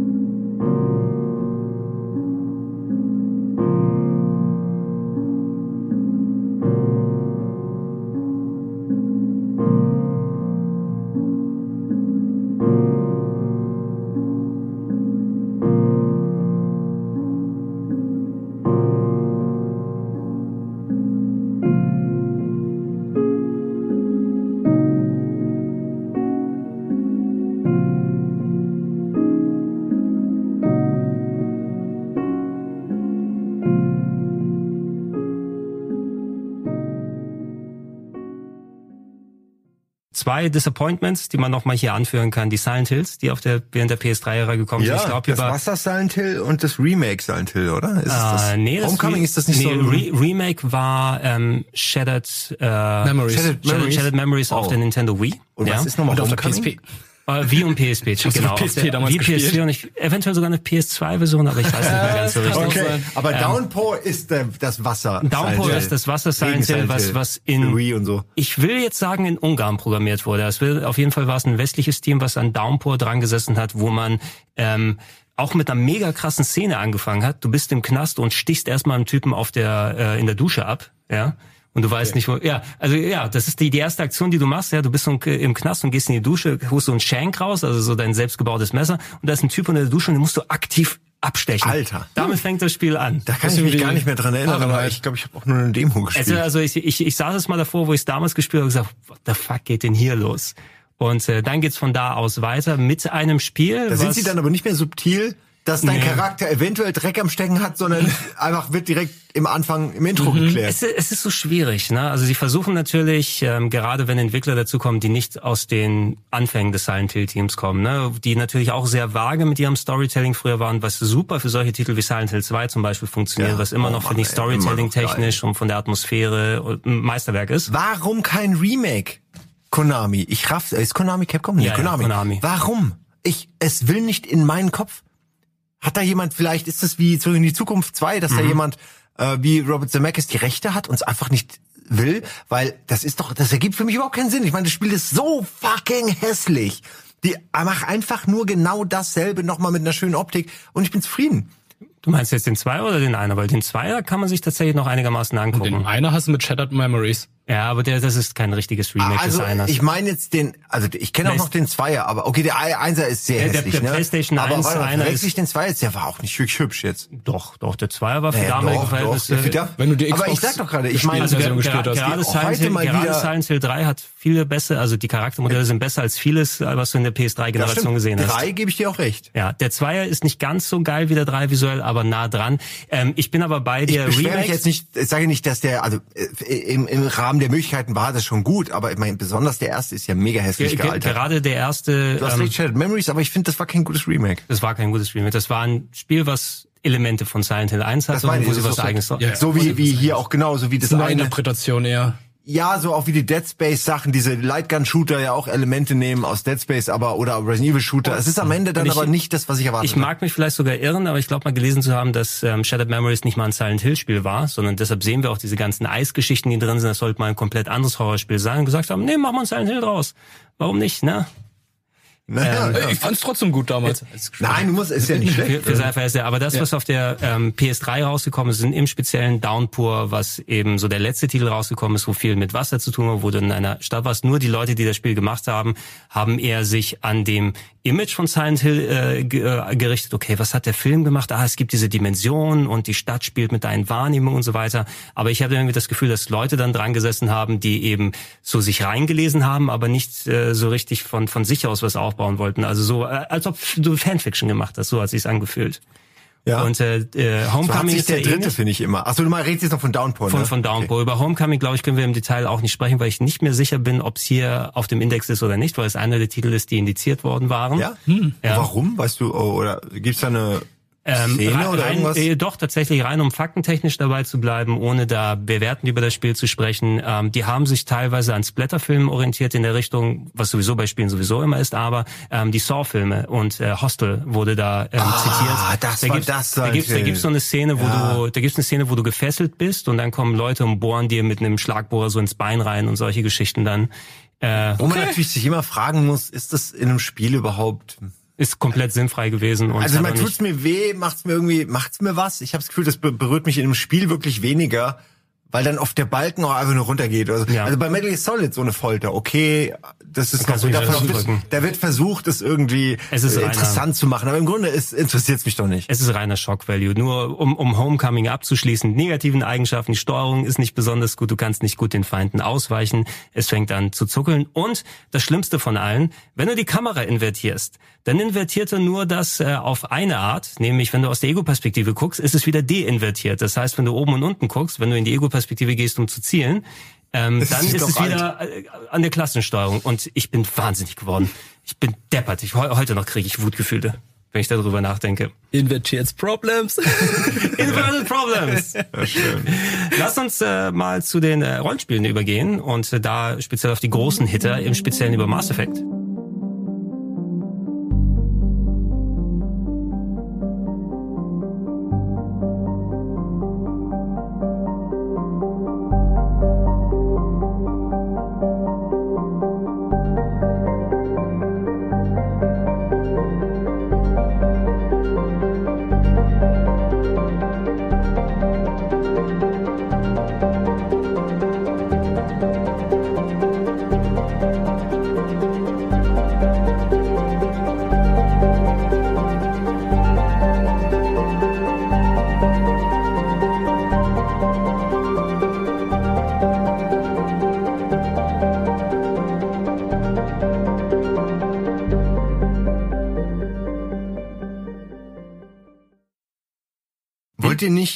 Eine dumme Frage, aber wollt ihr nicht die Rollenspiele eventuell zum Großteil ohne mich machen? Weil da habe ich wirklich, wenn ich mir das angucke, fast nichts. Obwohl, Ja, im, im Speziellen. Ich will Also, mit dir aber ich gerne über Mass Effect sprechen. Ich weiß, ich weiß, Ja? ich will auch nicht, ich will mich ja nicht rausziehen, nur ich bin wirklich, äh, also ich bin da nicht so erfahren. Also außer South Park, Deus Ex, Mass Effect habe ich da nix. Ja, lass Alpha uns, Protokoll? la- lass uns über die Sachen sprechen, über die wir Was war denn nochmal Alpha Das war das? A- Agentenspiel von Sega, das so ein bisschen Mass Effect mäßig Ja, das war war. Mass Effect mit äh, dem Arschlochagenten. Ja. Ja? Kannst du dich nicht mehr dran erinnern? Habe ich das gespielt? Warum seid ihr da so sicher, dass ich, das ich kenne? dachte, es wäre so Ich glaube, ich habe deins. nicht gespielt. Nee, nee. Also auf, ich, auf irgendeiner Gamescom haben wir es mal gesehen.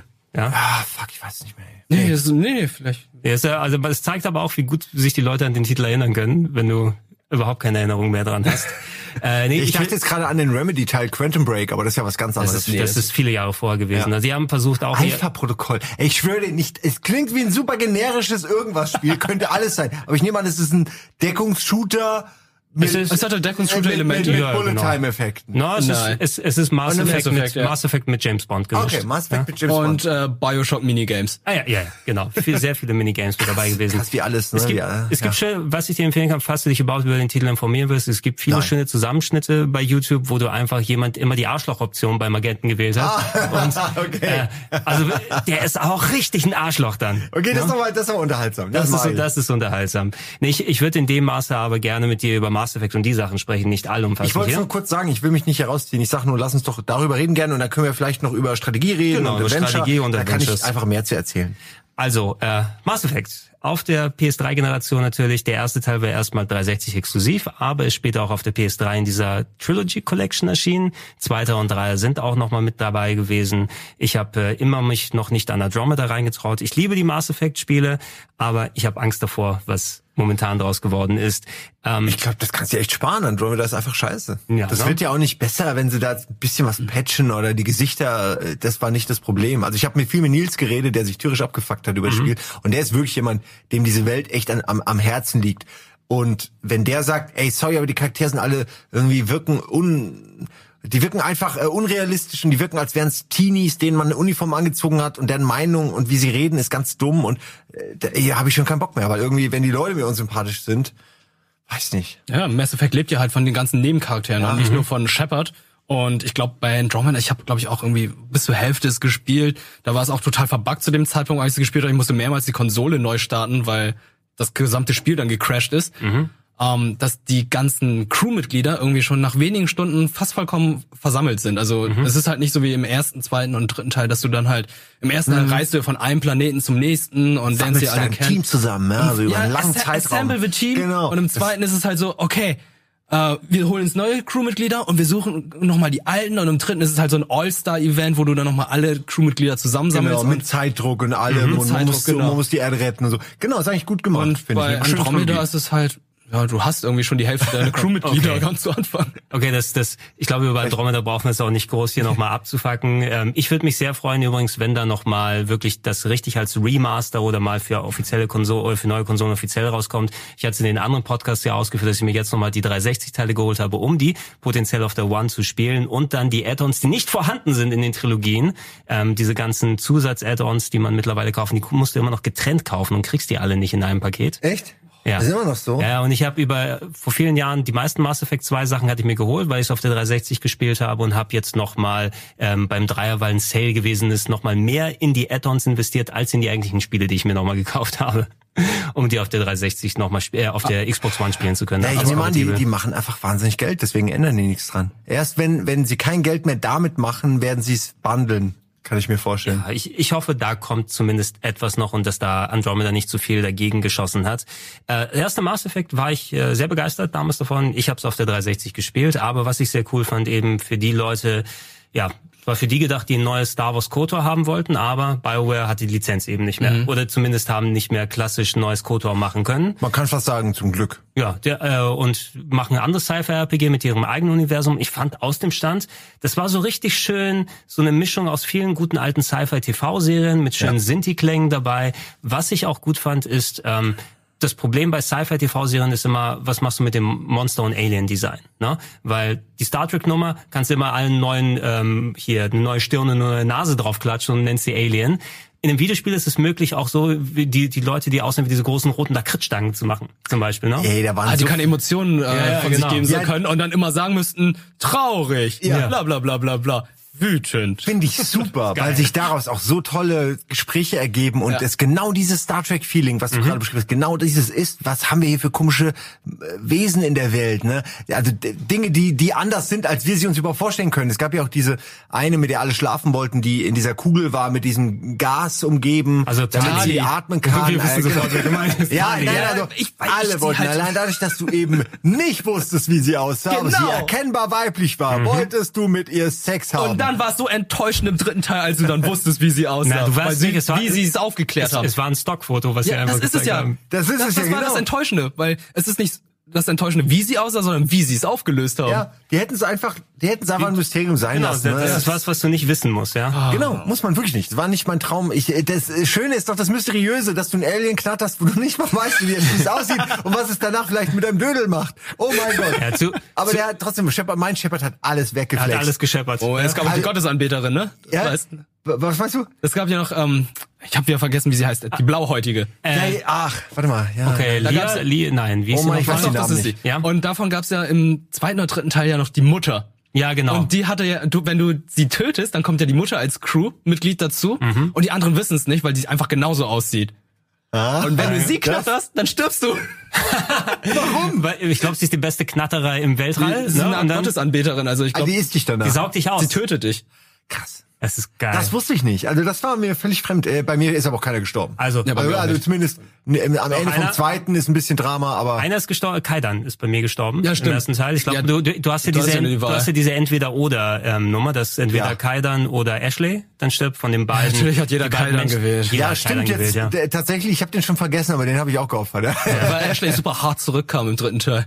Es stimmt, ja, die haben sie für den dritten Teil nochmal ein bisschen äh, gern replayed, ne, damit die zurückkommt. Ihr, ihr habt die Charaktere aber erwähnt, ist natürlich ein Zusammenspiel damit, dass es diese Romantikoption gegeben hat, dass du tatsächlich auch mit den Crewmitgliedern eine Beziehung eingehen kannst, den, was ja die Kinder verroht hat damals, der Cybersex, den man machen kann für zwei Sekunden irgendwo so ein halbes Bein sehen, mhm. ne, wo die sich am Ende ja, herumschlingen. Inklusive, ich glaube ja auch sogar gleichgeschlechtliche. gleichgeschlechtliche Option, zumindest äh, wenn du ein männlicher Charakter warst, konntest du mit Kaidan zum Beispiel. Ich weiß nicht, ob Ashley eine lesbische Beziehung machen würde und die blauen Alien Aliens waren eh für alle da, ja. sozusagen. Ja, die waren äh, äh beidseitig. Ja, die waren spielbar. so Clownfische. Ja. Konnten sich immer anpassen. nee, bei mir sind die Geschlechtsorgane nicht da, wo du denkst. ähm, also du konntest sehr viel machen, aber auch allgemein, selbst wenn du es nicht gemacht hast. Ich finde so erinnerungswürdige Charaktere hier. Rex, der große... Ja, Mann. Ja, ähm, und Grunt. Der, der, der äh, Grunt im zweiten Teil. Ja, oder Garus. Und so. Ne? ja, generell. Garus, ja, das ist ja Fanliebling von sehr, sehr vielen weiblichen Spielerinnen. Ja.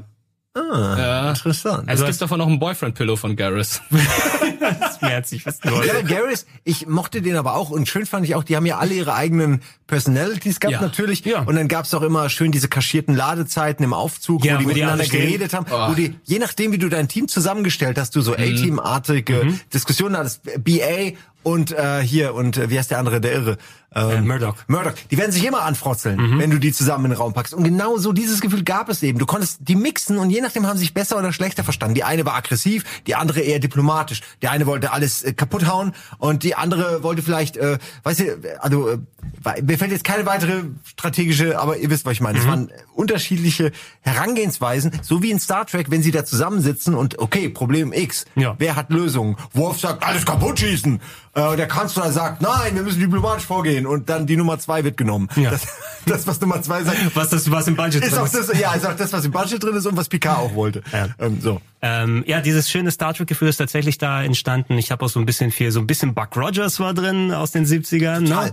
Ich habe auch so einen Spaß gehabt bei dem Beitrag, ne? Den habe ich ja damals gemacht für mhm. Demon. Ah, ich habe gerade noch mal das Intro rausgesucht. Bidi, bidi, bidi. Ey, guck dir mal bitte das an und sag, dass es nicht super geiles Intro ist. Ey, musst noch laut yeah. Da hört man's. Da habe ich nämlich zwei, ich, das darf man wahrscheinlich nicht machen, oder? darf man das? Ja, wir reden drüber. Also Ihr könnt es auf ja meinem Kanal, YouTube-Kanal, Simon Kratschmann, ich weiß nicht, wie das heißt, Mass Effect. Mass Effect Tribute Trailer, genau. Lucky Date Remix, Liberty City Remix. Good Guy Simon schreibt nämlich immer die Titel rein. Ja. Ähm, und das ist so Liberty City, so ein Song, äh, geremixed mit was anderem. Oh, no Scheiß, ich, ich habe diesen Trailer bestimmt 100 Mal angesehen. Der hat 62.000 Klicks, äh, davon die Hälfte von mir. Du kriegst mindestens nach diesem Podcast 62.000 Klicks. Ja, gerne. Also gerne. Äh, Flo, Ernst, das habe ich nicht umsonst als mein äh, gepinntes Video seit sechs Jahren, weil es einfach irgendwie, es gibt, finde ich, alles wieder, was für was Mass Effect 1 steht. Und ich habe so einen Spaß gehabt bei dem Beitrag, weil nur geiler Shit. Dialoge sind geil, es ist lustig, es gibt, es gibt so viel zu sehen, so viel entdecken, diese Arten. Also eins lasse ich nichts drauf kommen, und schade ist eigentlich, dass zwei und drei es eben immer mehr zurückgefahren haben. Boah, was so strategisch es, es ist spieldesigntechnisch da war. Du hast absolut recht. Die Ausrichtung ist auf jeden Fall reduziert worden, weil beim ersten konntest du so die Rollenspielwurzeln noch sehen, wobei mhm. du eben immer noch, es ist ein Third-Person-Shooter in den Kämpfen gewesen, ein Echtzeit-Third-Person-Shooter. Ich habe meist gerne, ich weiß nicht mehr genau, wie die Klasse hieß, aber diese gemischte gespielt, also dass ich Schusswaffen habe, aber auch teilweise ein bisschen Magie machen kann. Attack, ja. Entschuldigung, ja. die die Technik. Der eine konnte sie hoch und der andere so ein bisschen wie Kotor, eigentlich genau das. Genau, mit dem mit dem Wheel hat das auch gut funktioniert über den Controller. Also du konntest echt schön da kämpfen, fand ich, wenn du dich da mal dran gewöhnt hast. Mit ein bisschen kompliziert ähm, deine Charaktere ausrüsten in den Menüs fand ich so ein bisschen komisch. Und das Auflevel-System, das war anstrengend. Ja, das, das wurde später gestreamlined, aber die Wurzeln waren auf jeden Fall noch da mit ein bisschen Leerlauf, weil diese Bonusmission, wo du auf Planeten gelandet bist und dann irgendwelche Ressourcen einsammeln konntest, oh wenn Gott, ich das war so dumm mit dem Ma Mako. Oh, genau, mit dem Mako. Jeder sagt das, aber ich finde das so cool. Ich habe das so gern gemacht. Ja, nicht immer nur das Mako, die Mission an sich. Ja, ne? immer noch besser ja. als im zweiten Teil, wo du die ganze Zeit die Planeten gescannt hast. Ja, aber ja, das, das ist nämlich, blöd. genau, ja. da sind wir doch beim Punkt. Das kann mir doch niemand erzählen, dass das Scannen in zwei irgendwie geil war. Nein, nein, das habe ich auch gemacht, aber das machst du wegen den Ressourcen, das ja. machst du halt einfach, weil es so sein muss. Aber, aber in eins bin ich gerne. Ich bin wirklich gerne mit diesem Ding irgendwo gelandet und ja, das war, da war nicht viel. Ja, das Aber du konntest halt rumfahren, du hast mal was, eine Wüstengegend, mal ein bisschen was anderes, mal gerollt. Also so minimale Unterschiede gab's schon. Und man hat auch auf jedem Planeten eine Sache immer gefunden. Ich ja. weiß noch, ich habe einmal so eine, so eine glänzende Kugel gefunden und ich hatte bis zum Ende des Spiels, keine Ahnung, war die relevant? Du konntest nichts mit ihr machen. Es war einfach eine glänzende Kugel, die da schwebend in der Höhle war und die war offensichtlich da, um sie zu finden. Mhm. Und sowas habe ich naja, also nicht ständig gefunden, aber wenn du so gesucht hast, gab es schon viel.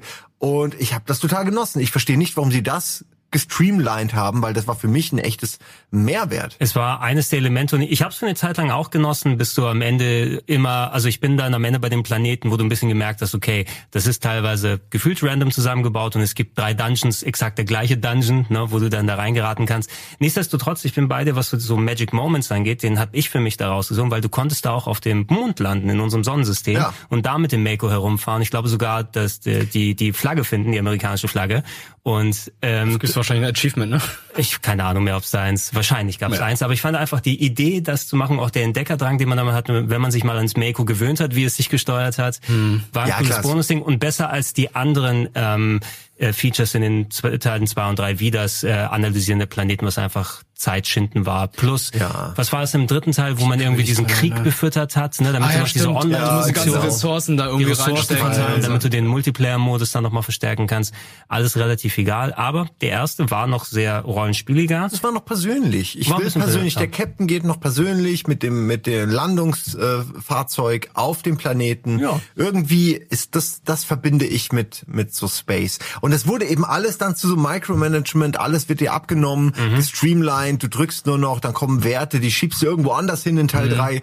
Ähm, da, da sehe ich den Reiz nicht so drin. Ja, ähm, der, da kannst du auch ganz lassen und einfach Ne, irgendwie. Ja, der, der Zweier hat die Rollenspielelemente auf jeden Fall runtergefahren, dass du viel der Automatik überlassen kannst, wobei ich für mich persönlich sagen muss, dass der Zweier mein Lieblingsteil ist. Insgesamt ja, einfach, wie er strukturiert ist, ähm, dass es auch erwähnt wird, ähm, also so rein die Story hat sich ja auch aufgebaut über alle Teile mit den Reapern, mit den Geht, der mechanischen Rasse, mit Saren, der zu den ähm, äh, Reapern übergelaufen ist und so langsam sich diese Gefahr herausstellt und diese Sachen, die du nach und nach herausfindest.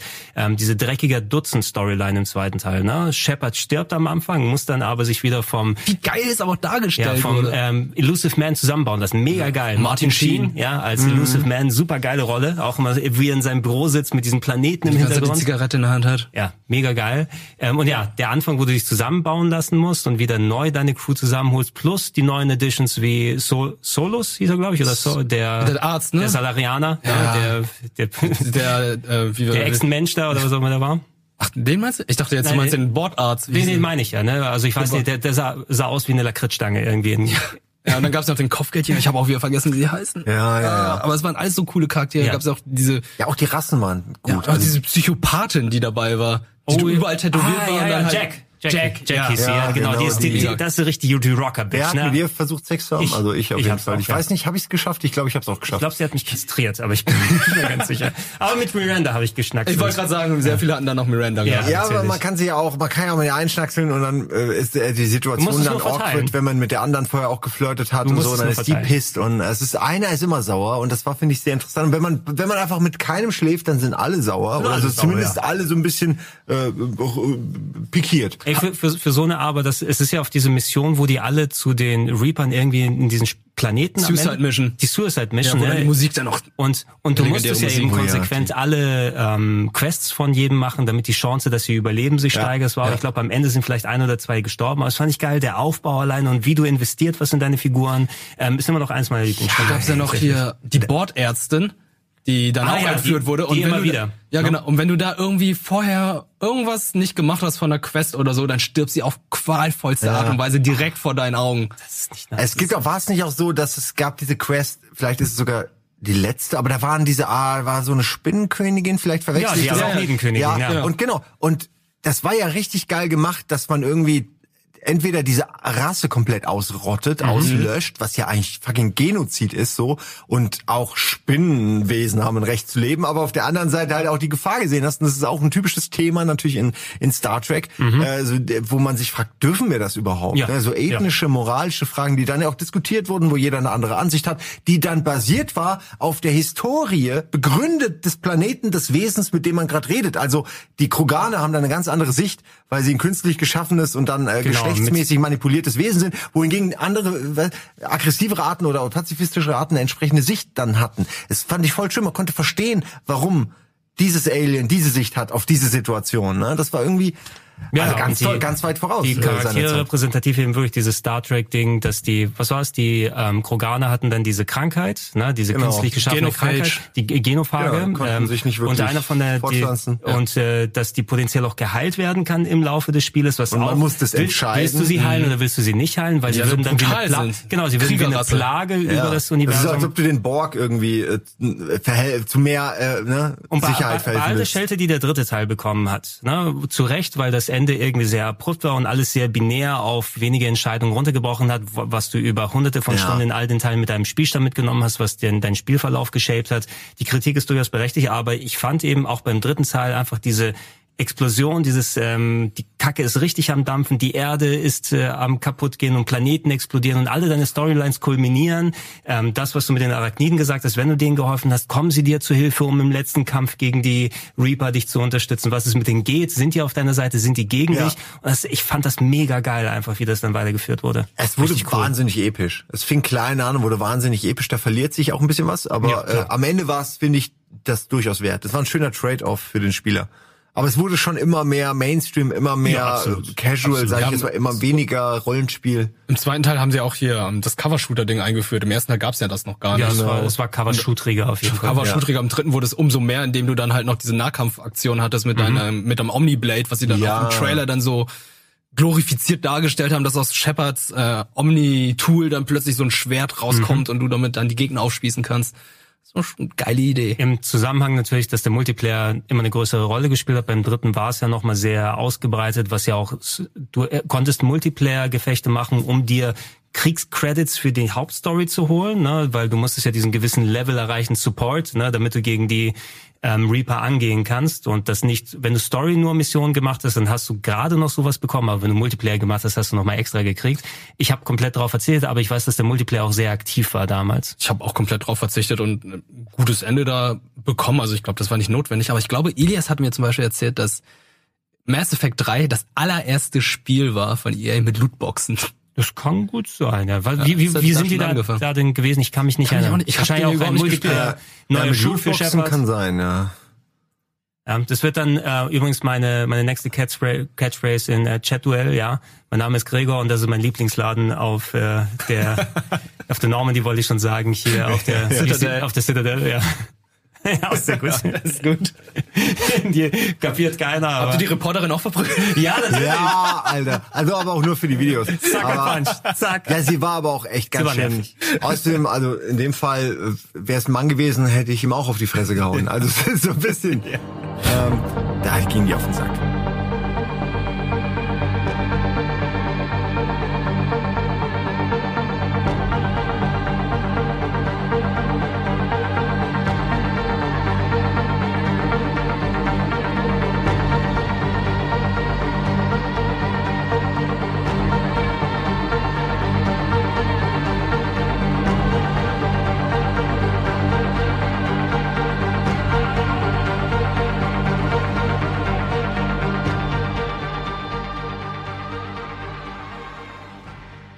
Lass uns noch mal über eine Handvoll von den anderen Sachen sprechen. Deus Ex natürlich war sehr groß hier. Deus Ex Human Revolution als Thema. Mhm. Komplett das alte Game 2. War, hieß es damals Game 2, den Piloten, den wir gemacht haben? Ja, es hieß no? tatsächlich auch Game 2. Ja, ja. No? Ähm, wir haben eine Sondersendung damals gemacht, wie jetzt, äh, wo wir quasi ähm, eine monothematische Game One Sendung machen wollten, wo sich eine Sendung komplett nur um ein Spiel dreht und monatelang daran gearbeitet, die, der ganze Betrieb hier, wo es eben im Speziellen um Deus Ex Human Revolution, Cyberpunk und so weitere Themen an sich ja. ging, was ein cooles Experiment war, aber natürlich dann wir in eine andere Richtung gegangen sind. Fand ich lustig, dass wir es damals schon Game 2 genannt haben. Ja, ja, wir haben schon immer versucht, den Namen zu etablieren äh, und wenn wir jetzt noch mal was machen würden ohne Funk, würde ich es Game 3 nennen. Ich wäre ja. knallhart so. Das kann man, kann man endlos durchziehen. Ja, also das dazu kurz gesagt, das war das war eine Experimentierphase, die die sehr spannend war, wo wir auch ein neues Studio hatten, was dann so in einem weißen Raum mhm. gehalten mhm. war und dann waren es so weiße Blöcke, aus denen haben wir dann Sachen gebaut, wie so ein Terminator mhm. und und die komplette Studiokulisse auch, Ideen, die später tatsächlich hier bei Game 2 äh, nochmal wiederverwertet wurden für die Gamescom, wenn man mhm. da ist mit diesem mobilen Studio. Oh. Also es ist sehr interessant, dass äh, halt wir da wir haben was versucht, hat am Ende haben wir es aber nicht so gelassen, ne? Und es war auch monothematisch ist dann halt schon noch mal eine Ansage, so 30 Minuten eine Sache, guckt auch nicht jeder, nicht ist nicht so mainstreamig und damit sind wir halt über alles, wir sind auf Cyberpunk eingegangen, wir sind auf äh, die die Pen and Paper, da kommt Pen and Paper eigentlich her. Mhm. Äh, aufgrund dieser Sonderfolge haben wir damals überlegt, wo kommt das eigentlich her? Wollen wir ein Special machen über Pen and Paper? Kamen dann dazu Hauke, der meinte, ey, ich mach, ja, also es, es fing wirklich an mit das ist wirklich wahr ohne Deus Ex Human Evolution und das dazugehörende Special von uns hätten wir heute kein Pen and Paper. Ähm, das kann man direkt so sagen. Was ja auch aber ein interessanter Ansatz war, nicht nur, dass wir so eine Sendung machen, sondern weil Deus Ex ja ähm, auch zurückgekommen ist. Die Marke ist ja mittlerweile wieder ja. etablierter zum Glück und Human Revolution war zum Glück ein schöner Mix aus Rollenspiel und Third-Person-Shooter ja. mit eben diesen ganzen richtig rollenspieligen Sachen. Kannst du pazifistischen Weg gehen, mit Ausnahme der genau. Bosskämpfer, aber das wird ja auch zum Glück nochmal gepatcht. Und das Ende oh natürlich. Ähm, ja, das ist häufig so, ne? Da sparen sie immer. Ja. Du konntest gar nicht ohne. Also, äh, also das, im letzten Level konntest du halt nicht als Pazifist durch.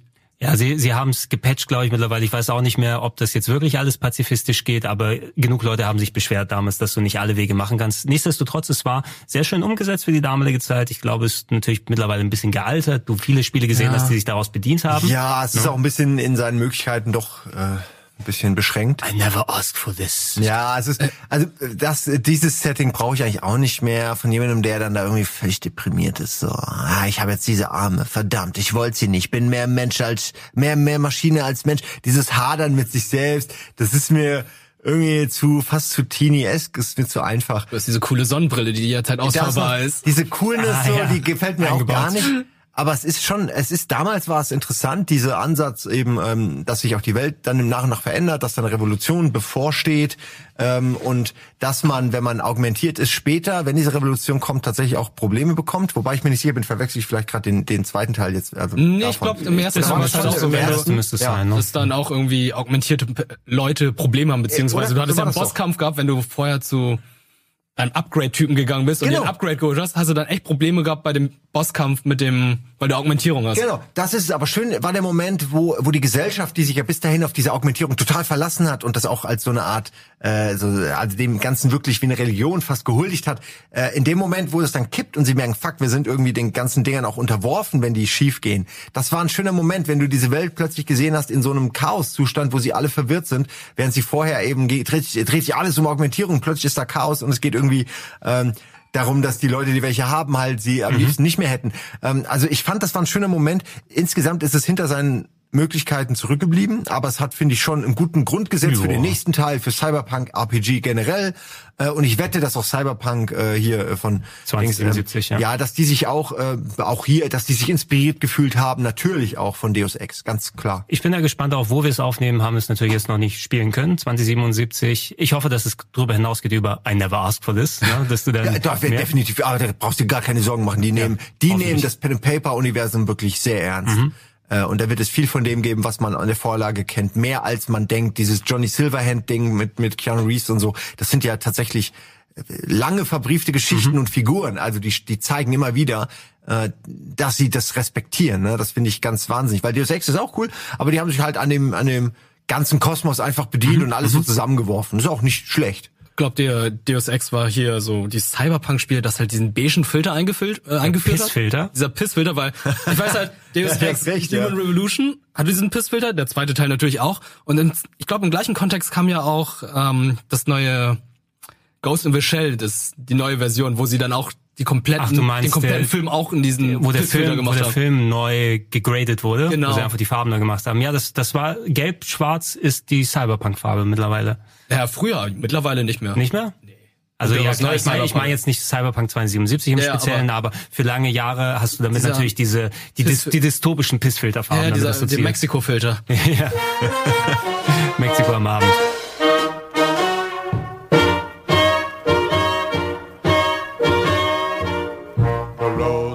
the dustiest, the are the gustiest, the gates are the rustiest, the pies are the crustiest, the songs the lustiest, the friends the trustiest, way back home. Back home. The trees are the sappiest, the days are the nappiest, the dogs are the yappiest, the kids are the scrappiest, the jokes the snappiest, the folks the happiest way back home. Don't know why I left the homestead. I really must confess. I'm a weary exile, singing my song of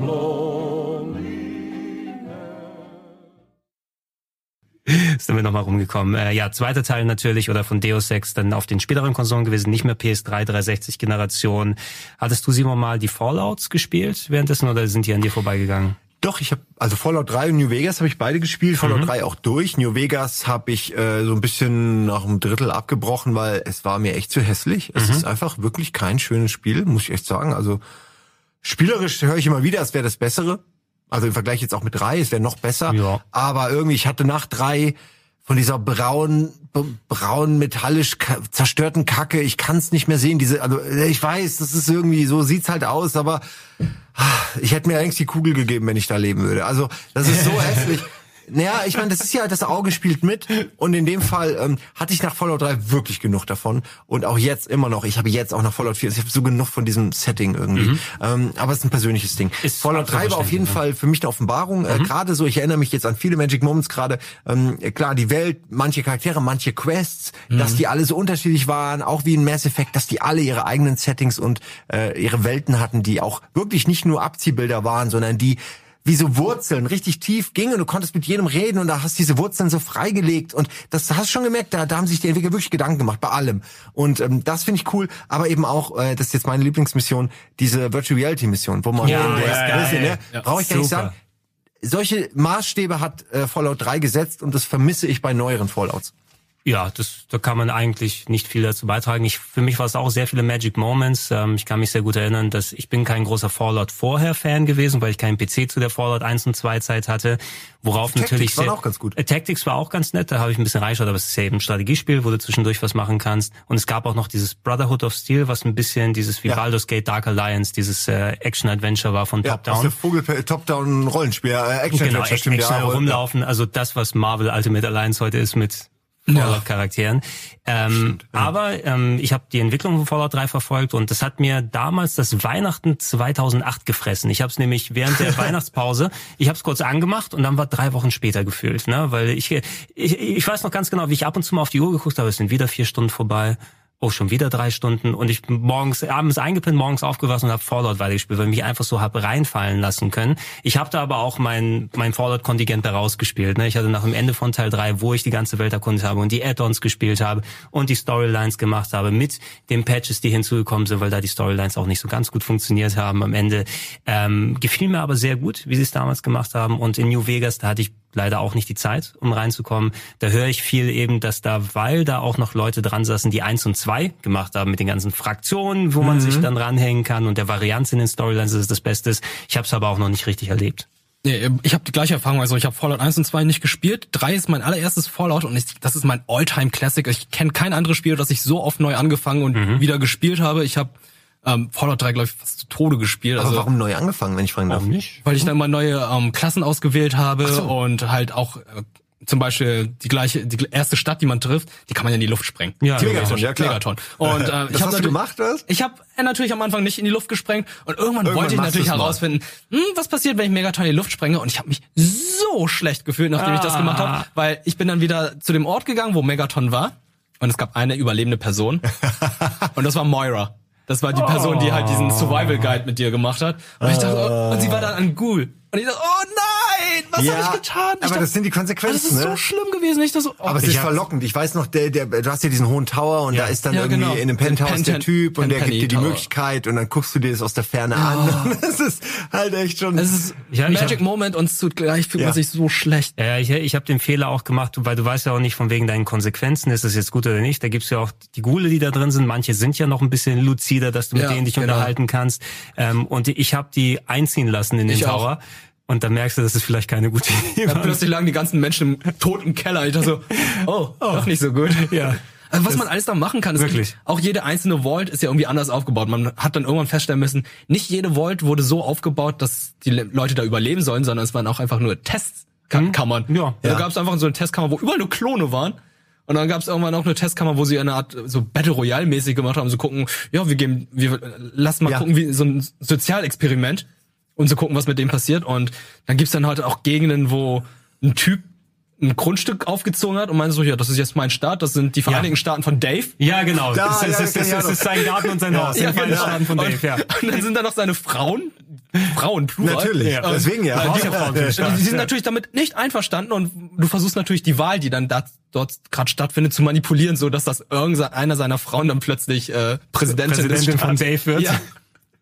So. Ja, da kann mich erinnern, ähm, die Mission, die du erwähnt hast, ohne darauf aus Spoilergründen mal einzugehen, weil ich finde, das war mal selbstverständlich. Ich war auch, ich habe mich scheckig gelacht dabei. Das ist einfach eine geile Mission. Ähm, äh, wo du zu den mutierten Baummenschen hingehst, falls du da mal gelandet bist. Ah, Diese Ecke auf einmal, oh, ich habe ein Gebiet entdeckt und da sind auf einmal Bäume, die mit mir reden. Okay. Nee, da kann ich mich Nee, nicht nee, erinnern. das ist, glaube ich, New Vegas. nee, oder? nee, das war Fallout 3. ja? Okay, aber das ist dann auch mit dem Typen, der dann zum Baum wurde? Ich glaube, ja, ja, ja, Ja, ja, okay, ja, ja, okay, ja, ja, dann ist es schon, ne? Ja, irgendwas verpasst. Ja, oder die, äh, das UFO, was äh, abgestürzt Ja. ist, was man auffinden kann. Mit ne? dieser geilen Knarre, ne? die auch so richtig hart kreuzt. Präsident ähm, Computer, den man treffen Ja. kann.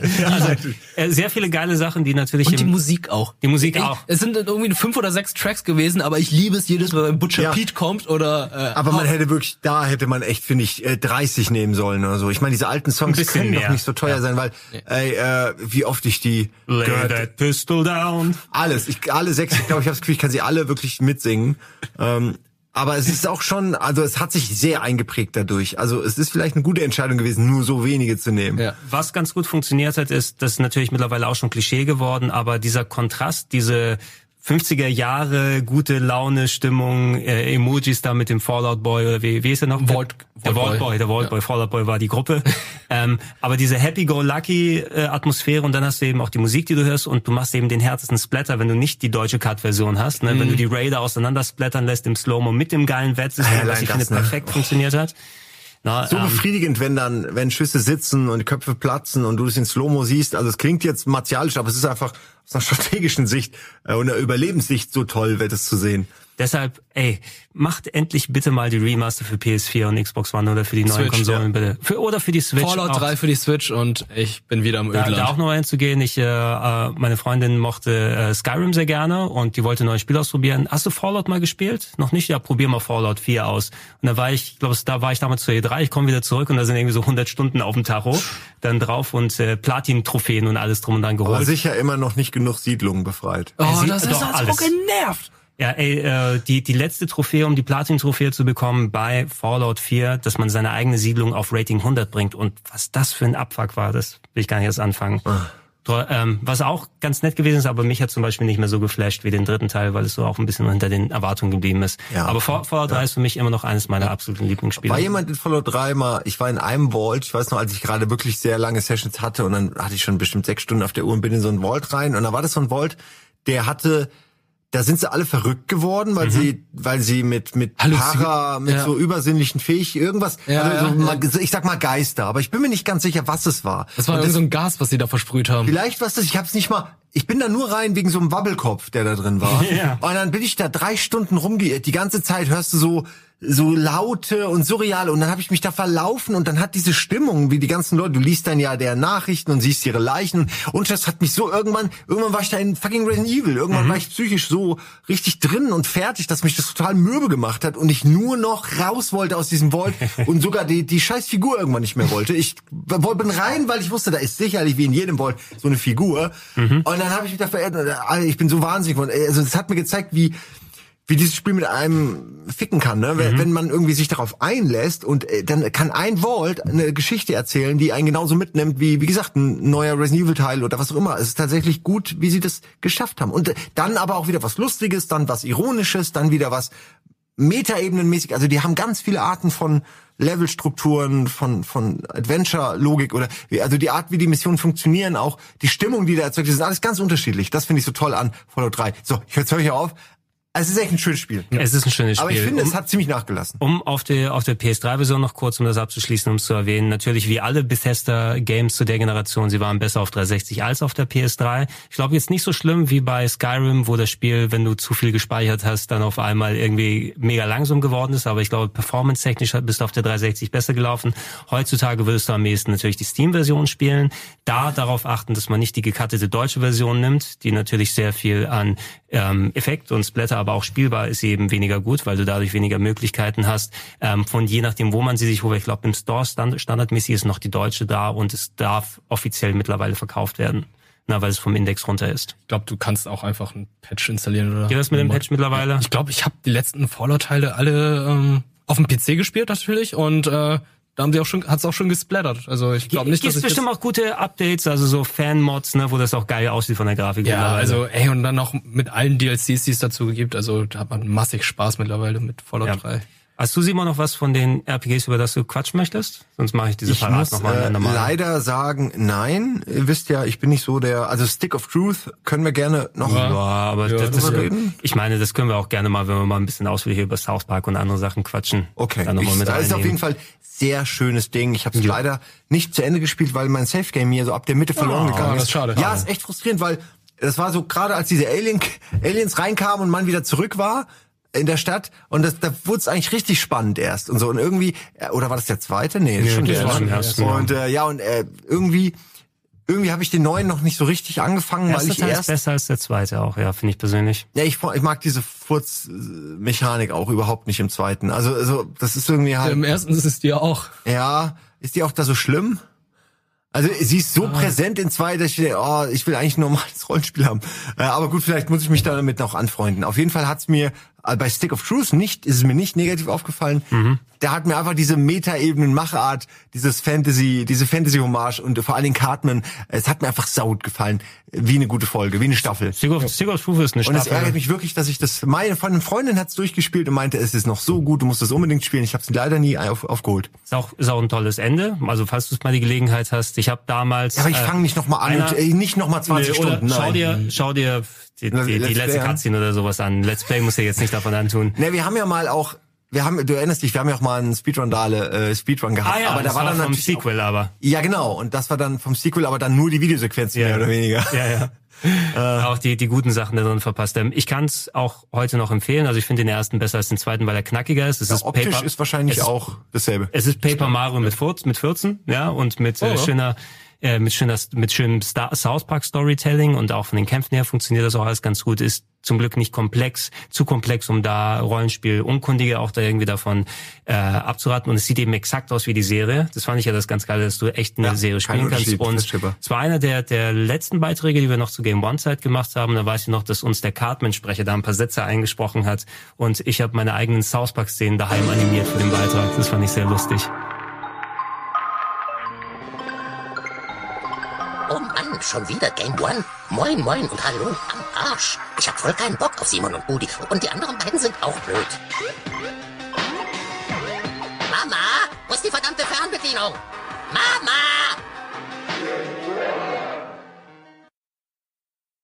Habe ich also selber mit, mit Premiere und den anderen Softwares dann Ja, angefangen, mit schön, After Effects meine eigenen, mein eigenes South Park zu machen für den, für die Einspieler.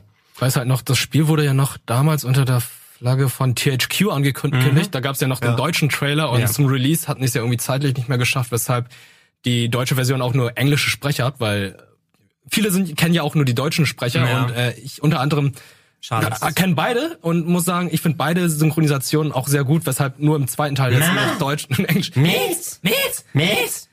Ja, also sowas äh, finde ich natürlich schade, dass Stick of Truth dann äh, keine deutsche Lokalisierung bekommen hat, aber Plus umso die- besser, dass dann der zweite Teil es dann zumindest geschafft hat. Plus eben die äh, typische Zensur, die du dann auch hast, ja, wo Ja. dann aber auch das sehr simpel in der deutschen Version gemacht wurde mit schwarzen Balken. Irgendwie, doch, Ja, äh, ja, gut, die und verfassungsfeindlichen Die Symbole. verfassungsfeindlichen Symbole waren einfach schwarze Balken drüber und äh, Hitler wurde ausgebliebt Und die so. Analsonde-Szene wurde dann äh, durch ein Bild, Standbild geändert, Ja. in dem äh, Justitia sich eine Facepalm macht. Ich, ich dachte zuerst, das machen sie mit Absicht, weil es wieder so ein Metakommentar ist auf Zensur in Spielen, aber es war einfach nur schlecht gemachte Zensur. Ja. Und in Australien gab es einen Koala, der geweint hat.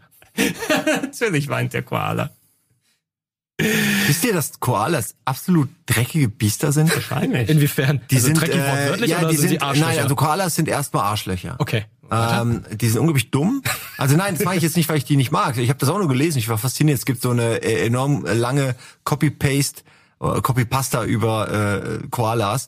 Die haben zum Beispiel ein glattes Gehirn. Gehirne sind, also die haben ein sehr kleines, sehr schwaches Gehirn sozusagen. Und Mhm. es ist glatt, was auch noch ein Beweis ist, dass die sehr dumm sind, weil normale Gehirne keine sind Schnörkel. wellig, damit noch mehr Platz ist und so. Also äh, deren Fläche ist einfach, deren Spielfläche ist einfach sehr, sehr gering. Es ist einfach eine Murmel. Äh, das ist es. Und die haben zum Beispiel, äh, die pflegen ihren Nachwuchs nur genau so lange, bis jemand ihnen Essen gibt. Dann ist der Nachwuchs weg, dann ist der vergessen. Deswegen haben die auch, eigentlich werden die längst nicht mehr am Leben und wir gäbe es alle nicht mehr, wenn die nicht in diesem kleinen Kosmos da wären, in dem sie scheinbar keine natürlichen Feinde haben.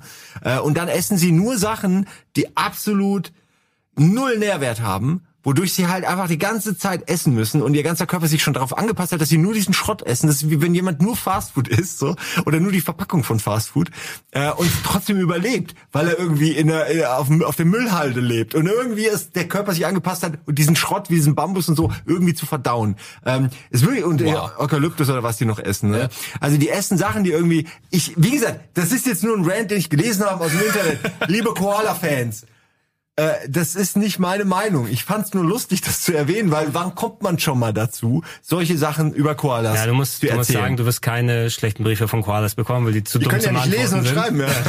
zu, zu dumm zum Antworten. nee, also vielleicht sind's auch nicht Koalas, sondern sind irgendwie Pandas. Äh, Pandas. Nee, ich habe Die sind, die sind anders ich, dumm. Nee, aber ich glaube wirklich, ich glaube, äh, Pa- Pandas sind auch nicht smart. Das stimmt. Wollen Ähm, auch nicht bumsen. um ehrlich zu sein, jemand hat das über Pandas geschrieben, was ich gerade gesagt habe, und meinte jemand an, nein, das ist die alte Copy and Pasta von Koalas, und Mhm. dann gab's einen Link, und dann bin ich dann zu, über Koalas gekommen, habe mich über Koalas informiert. Ich, also Pandas und Koalas sind, glaube ich, ähnlich blöd. Dieses Oh. Ding in den Koalas. So, Gut, der Koala das wollte ich mal loswerden. Das wolltest du mal loswerden. Ähm, ich würde, wir werden separat natürlich nochmal über Rollenspiele dann sprechen, äh, wenn du dann nicht mehr dabei bist, Simon. Aber ein Spiel würde ich dann nochmal mit reinwerfen, ähm, weil ich glaube, das haben du und Nils ja hier in eurem großen Souls-Rahmen auch fertig gemacht, nämlich Demon's Souls.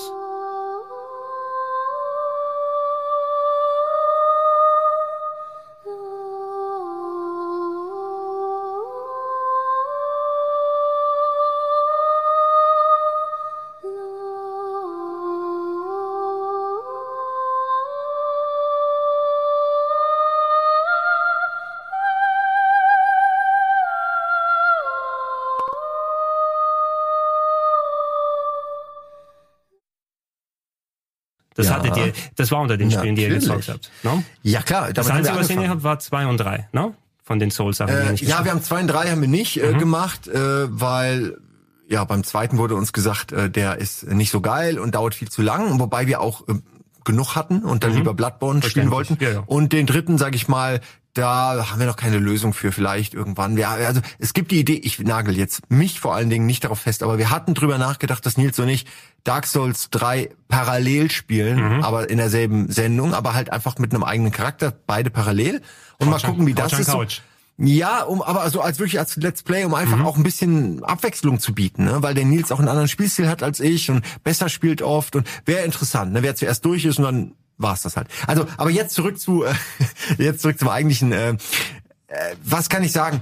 Ich weiß noch, wie es damals war, als der Trant das zum ersten Mal entdeckt hat Mhm. und es äh, Ede gegeben hat, der sich danach im Maniac Forum äh, lautstark beschwert hat, wie scheiße dieses Dreckspiel ist, Mhm. bis ihm dann Leute halt äh, zugeredet haben, dass das Spiel genial ist und er es einfach länger spielen muss, was er dann natürlich auch gemacht hat. Und dann hat er natürlich auch die Feinheiten entdeckt. Ich glaube, so ging es den meisten, dass man spielt und sich denkt, warum ist das Spiel so gemein und sich drüber aufregt und dann irgendwann darauf kommt, ach, das soll so sein. Das ist wirklich die Idee dahinter. Und Dasselbe haben wir auch durchgemacht bei Demon's Souls, als wir es gelet's played haben. Uns wurde gesagt, spielst mit einem ähm, Lösungsbuch oder so, also weil da wäre so viel äh, Secrets. Ja, du guckst jetzt auch wird. Ich wurde auch direkt gehatet, dabei habe ich auch nur gemacht, was mir gesagt wurde. Ähm, also wir haben das dann schnell, wir haben am Anfang mit dem Lösungsbuch angefangen, haben das dann aber schnell sein lassen, weil wir gemerkt haben, das ist ja totaler Quatsch.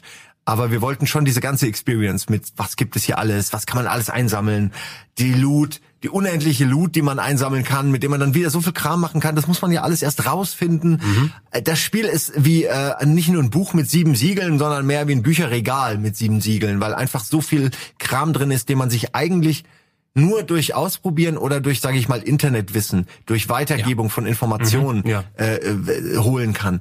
Du kannst gerne, äh, du hast nee, ja auch gespielt, ich, ne? Nee, ich habe äh, Demon's Souls nicht gespielt. Nicht, ich, nee, nee, aber ich sehe es vollkommen ein, dass man viele Sachen halt nur herausfindet, wenn man irgendwie mit anderen sich unterhält oder im Internet schaut, weil wenn du es beim ersten Mal spielst, du findest um Himmels Willen die ganzen Sachen nicht. Das gleiche gilt auch für die spätere äh, From Software Spiele, dass du einfach von alleine einfach nicht drauf kommst. Du und musst da schon wirklich ewig lange suchen. Genau, das ist aber vollkommen okay, gerade im Kontext von Demon's Souls, was ich auch lange Jahre verschmäht habe. Also ich habe es mir damals 2009 aus Japan importiert, nee, aus Asien, ja, weil da die englische Version gewesen ist und genau das gleiche Erlebnis gehabt, ein bisschen gespielt und ja, noch nicht so richtig reingekommen, während dann die ganzen Jahre der Hype so richtig abging und ich so nicht richtig den Zugang gefunden habe, bis ich mich irgendwann mit Dark Souls 2 gezwungen habe, so ein bisschen da einmal über diesen Hubbel rüber zu gehen und dann habe ich die Teile auch nachgeholt. Ähm, Demons war euer erstes Soul-Spiel, was Auf jeden Fall, damals, ja? die ganze Reihe fing erst an, weil Ede gehört hatte, dass die Server abgestellt werden. Und was einer dann so, mal, genau, das und dann hieß ey, wollt ihr ja, nicht ja. noch einmal, bevor die Server abgestellt werden, das machen? Dann hat er irgendwie einen Tweet gemacht, der hat dann entsprechend Likes bekommen, dann waren wir quasi gezwungen. Die Likes. Ähm, ja, mancher orientiert sich an den Likes, hm. mancher ignoriert solche Sachen dann.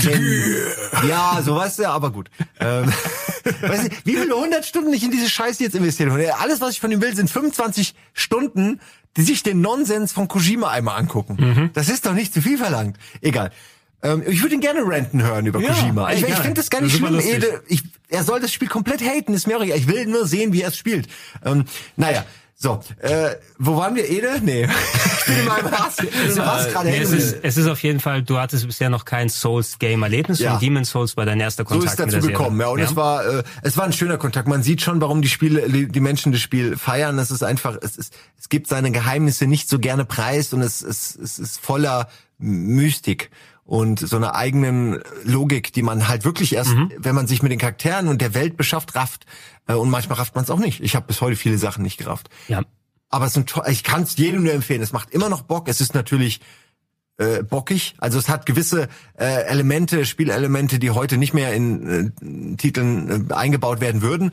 Aber ich muss sagen, gerade weil es so sperrig ist und so besonders, hat es auch einen gewissen hat so einen gewissen Reiz noch ja. äh, über über den Klassiker, dass es eben alt ist heraus. Äh, Im Speziellen, ich habe eben alle From Software Sachen jetzt gespielt, mit Ausnahme von Sekiro auch alle durch. Das da bin ich, da knabber ich noch dran mittlerweile.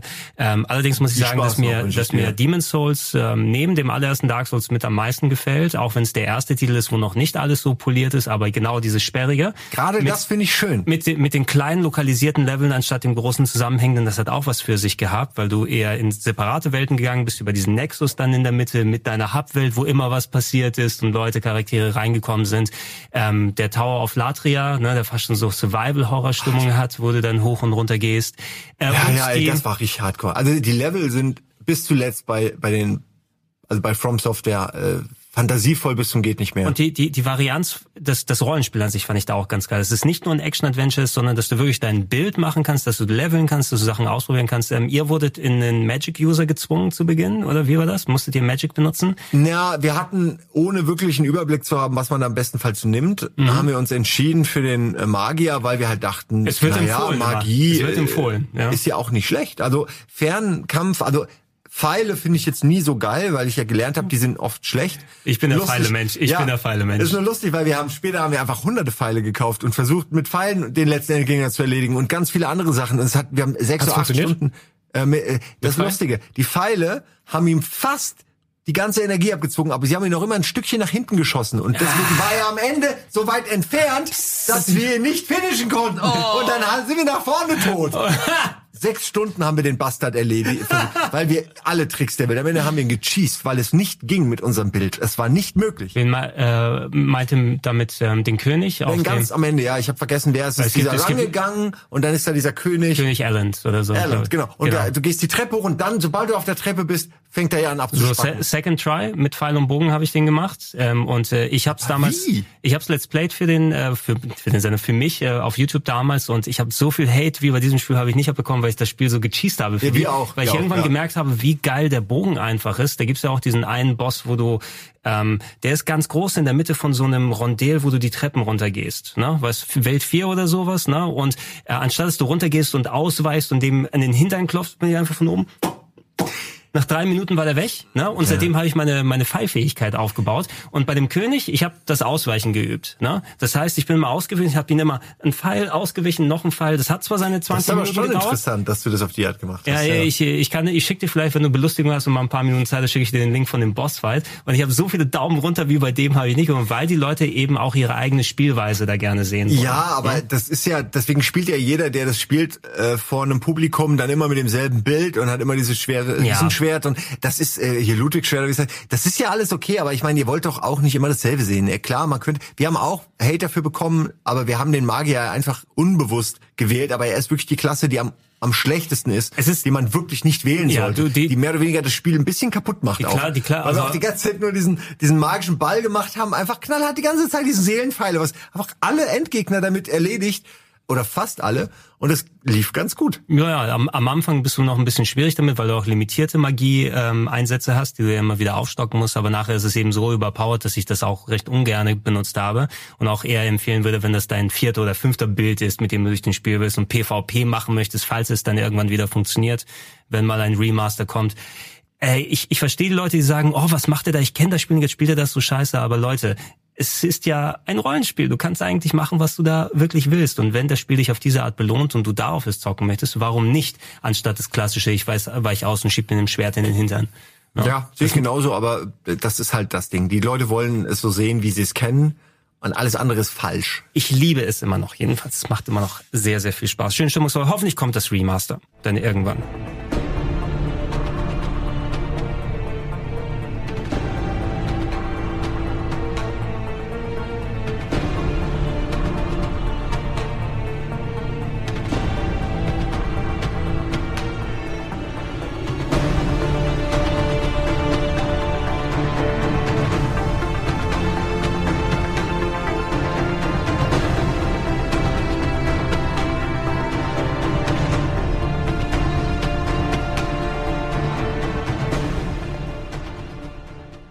Lass uns ein bisschen über Strategie noch reden und ein bisschen über Adventures. Bei Strategie sehe ich jetzt XCOM Enemy Unknown. Du meinst da das Remake, oder? Das, ähm, ähm, das war Enemy Unknown, glaube ich, war das erste, was in der 360-Generation rauskam. Ja. Wobei war das. Ich wundere immer wieder, weil es genauso heißt wie das Original und jedes ähm, Mal irgendwie so ein nostalgie es, heißt, nee, es heißt nicht, ähm, es heißt nicht Enemy Unknown, sondern ich glaube XCOM UFO Unknown, oder? Nee, es gibt zwei Titel sogar. Also die PC-Version ja. hat einen anderen Titel als die PlayStation-Version. Äh, und die PC-Version heißt, glaube ich, XCOM und die äh, PlayStation-Version heißt UFO. Oder umgekehrt. Ich kenne beide, nee, PC-Version war UFO und äh, PlayStation 1-Version war XCOM. Übrigens ja, ist die PlayStation 1-Version ja. richtig viel wert. Wer eine alte PlayStation 1 XCOM-Version hat, mindestens 50 Euro könnt ihr dafür verlangen. Äh, die wurden irgendwann nochmal neu aufgelegt und auch die äh, sind richtig viel wert. Du hast also, Sammlung längst ja aufgelistet. Ich habe meine ja komplette Sammlung mhm. aufgelegt, aber für, für die äh, XCOMs habe ich auf jeden Fall mindestens 50 bekommen, glaube ich.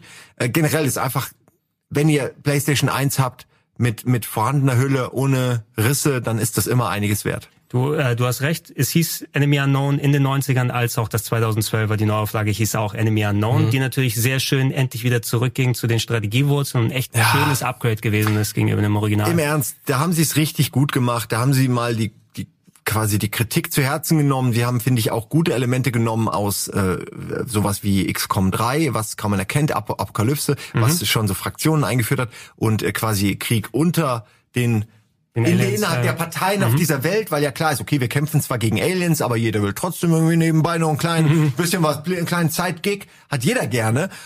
Und äh, sie haben es, finde ich, ein bisschen dann also ich weiß nicht, ob sie den Plot verloren haben äh, oder ob es zu sehr eskaliert dann am Ende äh, jetzt mit dem neuen Teil und so. Also ich ja, schlecht ist es nicht, ne? Aber äh, mir geht's zu mir ist es zu abgedreht. Ich fand dieses klassische da ist das Alien, da ist das UFO. Wenn du es runtergeschossen hast, dann sind die total irre.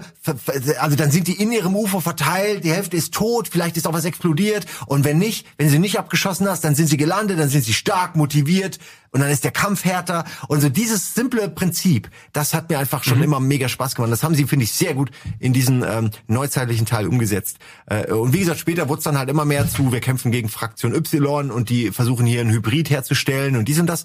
Aber dieses klassische XCOM UFO abschießen, das haben sie einfach geil gemacht. Mhm. Auch dass die UFOs immer größer werden und man bei größeren UFOs Respekt hat, weil, oh man, das sind mehrere Ebenen und da musst du genau gucken und du kannst aber auch so viel looten, ne? Immer dieses Wissen, ey Mann, wenn ich die abschieße, dann habe ich so und so viel viel Elerium noch, was ich nicht habe, wenn ich, also wenn ich sie runterbringe, runterzwinge statt abschieße und äh, beim Gefecht dann nicht so viele Explosivwaffen benutzen, damit die Dinge nicht beschädigt werden. Die haben eigentlich alles richtig gemacht. Also sie haben sich auf die Sachen fokussiert, nicht so Eyeblender, äh, Eyeblender, äh, nicht so so, so, so äh, Augen. Augenwischerei. Also äh, Style over Substance meine ich. Das haben sie nicht, sondern sie haben wirklich die Grundlage genommen, diese Strategie-Setting, das Grid über alles und äh, darauf das Spiel aufgebaut. Mhm. Und es hätte mhm. auch ganz anders sein können. Ich habe schon so viele, so oft gesehen, wie diese Strategiespiele dann zu so einem Mix wurden aus Action und irgendwas. Funktioniert nie. Das, das weiß ich gerade zu schätzen als jemand, der mehr rundenbasiert als Echtzeit-Strategie-Sachen zockt. Ne, dass es wieder mal ein Spiel gab, was wirklich auch präsentationstechnisch und spielerisch äh, einer Marke gerecht geworden ist. Hat es auch ein ja. bisschen so eine kleine Initialzündung gegeben, dass mehr rundenbasierte Strategie gekommen sind, auch wenn es nicht das gleiche Niveau ist, aber solche Sachen wie Banner Saga gab es zum Beispiel später. Ach, auch ähm, geil, richtig und, gutes Ding. Und, und eben, wo du auch viel, also die haben viel, vor allem der XCOM-Neuauflage zu verdanken. XCOM hat übrigens auch, wie Demon's Souls, auch eine sehr spezielle Community? nee, ich weiß nicht, wie ich das sagen soll, weil ich meins eigentlich nett. Also es sind Leute, die halt diese Reihe sehr ernst nehmen und die die sehr lange und sehr ausgiebig gespielt haben, auch die Vorgänger und die deswegen ganz genau um die strategischen Feinheiten wissen. Die wissen, dass man in einem gewissen Fall keine Granate wirft. Die wissen, dass man nicht aus zwei Meter Entfernung mit einem Sniper schießt. Mhm. Die wissen, dass man dies nicht macht, das nicht macht, das nicht macht. Die wissen, die die arbeiten sich dann Runde für Runde ganz minimal vor und haben eine Geduld, weiß ich nicht, wie eine Erdnuss. weiß ich nicht. Also was ich meine ist, die haben die können das, die können, die leben diese Strategie. Ich bin so ein so ein, so ein Mix, ne? Ich, ich, ich will, dass meine Jungs ja, zum Beispiel Bauch, durchkommen. Bauchgefühl. Ja, ja ich kämpfe nach Bauchgefühl, ich kämpfe nach Bock. Wenn dann etwas schief geht, lade ich einen Spielstand neu. Da habe ich überhaupt kein Problem mit. Das ist so verpönt in der Fangemeinde, sag ich mal, dass ich mir damit wirklich, ich habe das, ich liebe diese Serie und ich habe die dann gespielt und ich wurde nur gehatet. Es ist so, ich hatte nach drei Runden keinen Bock mehr, dieses Spiel weiterzuspielen und habe es mhm. privat nicht mehr weitergespielt, weil mich das so abgeturnt hat, wie ich gehatet wurde für meine Spielweise, wo ich denke, ey, das gibt nun wirklich so viele unterschiedliche Arten, ein Strategiespiel zu spielen.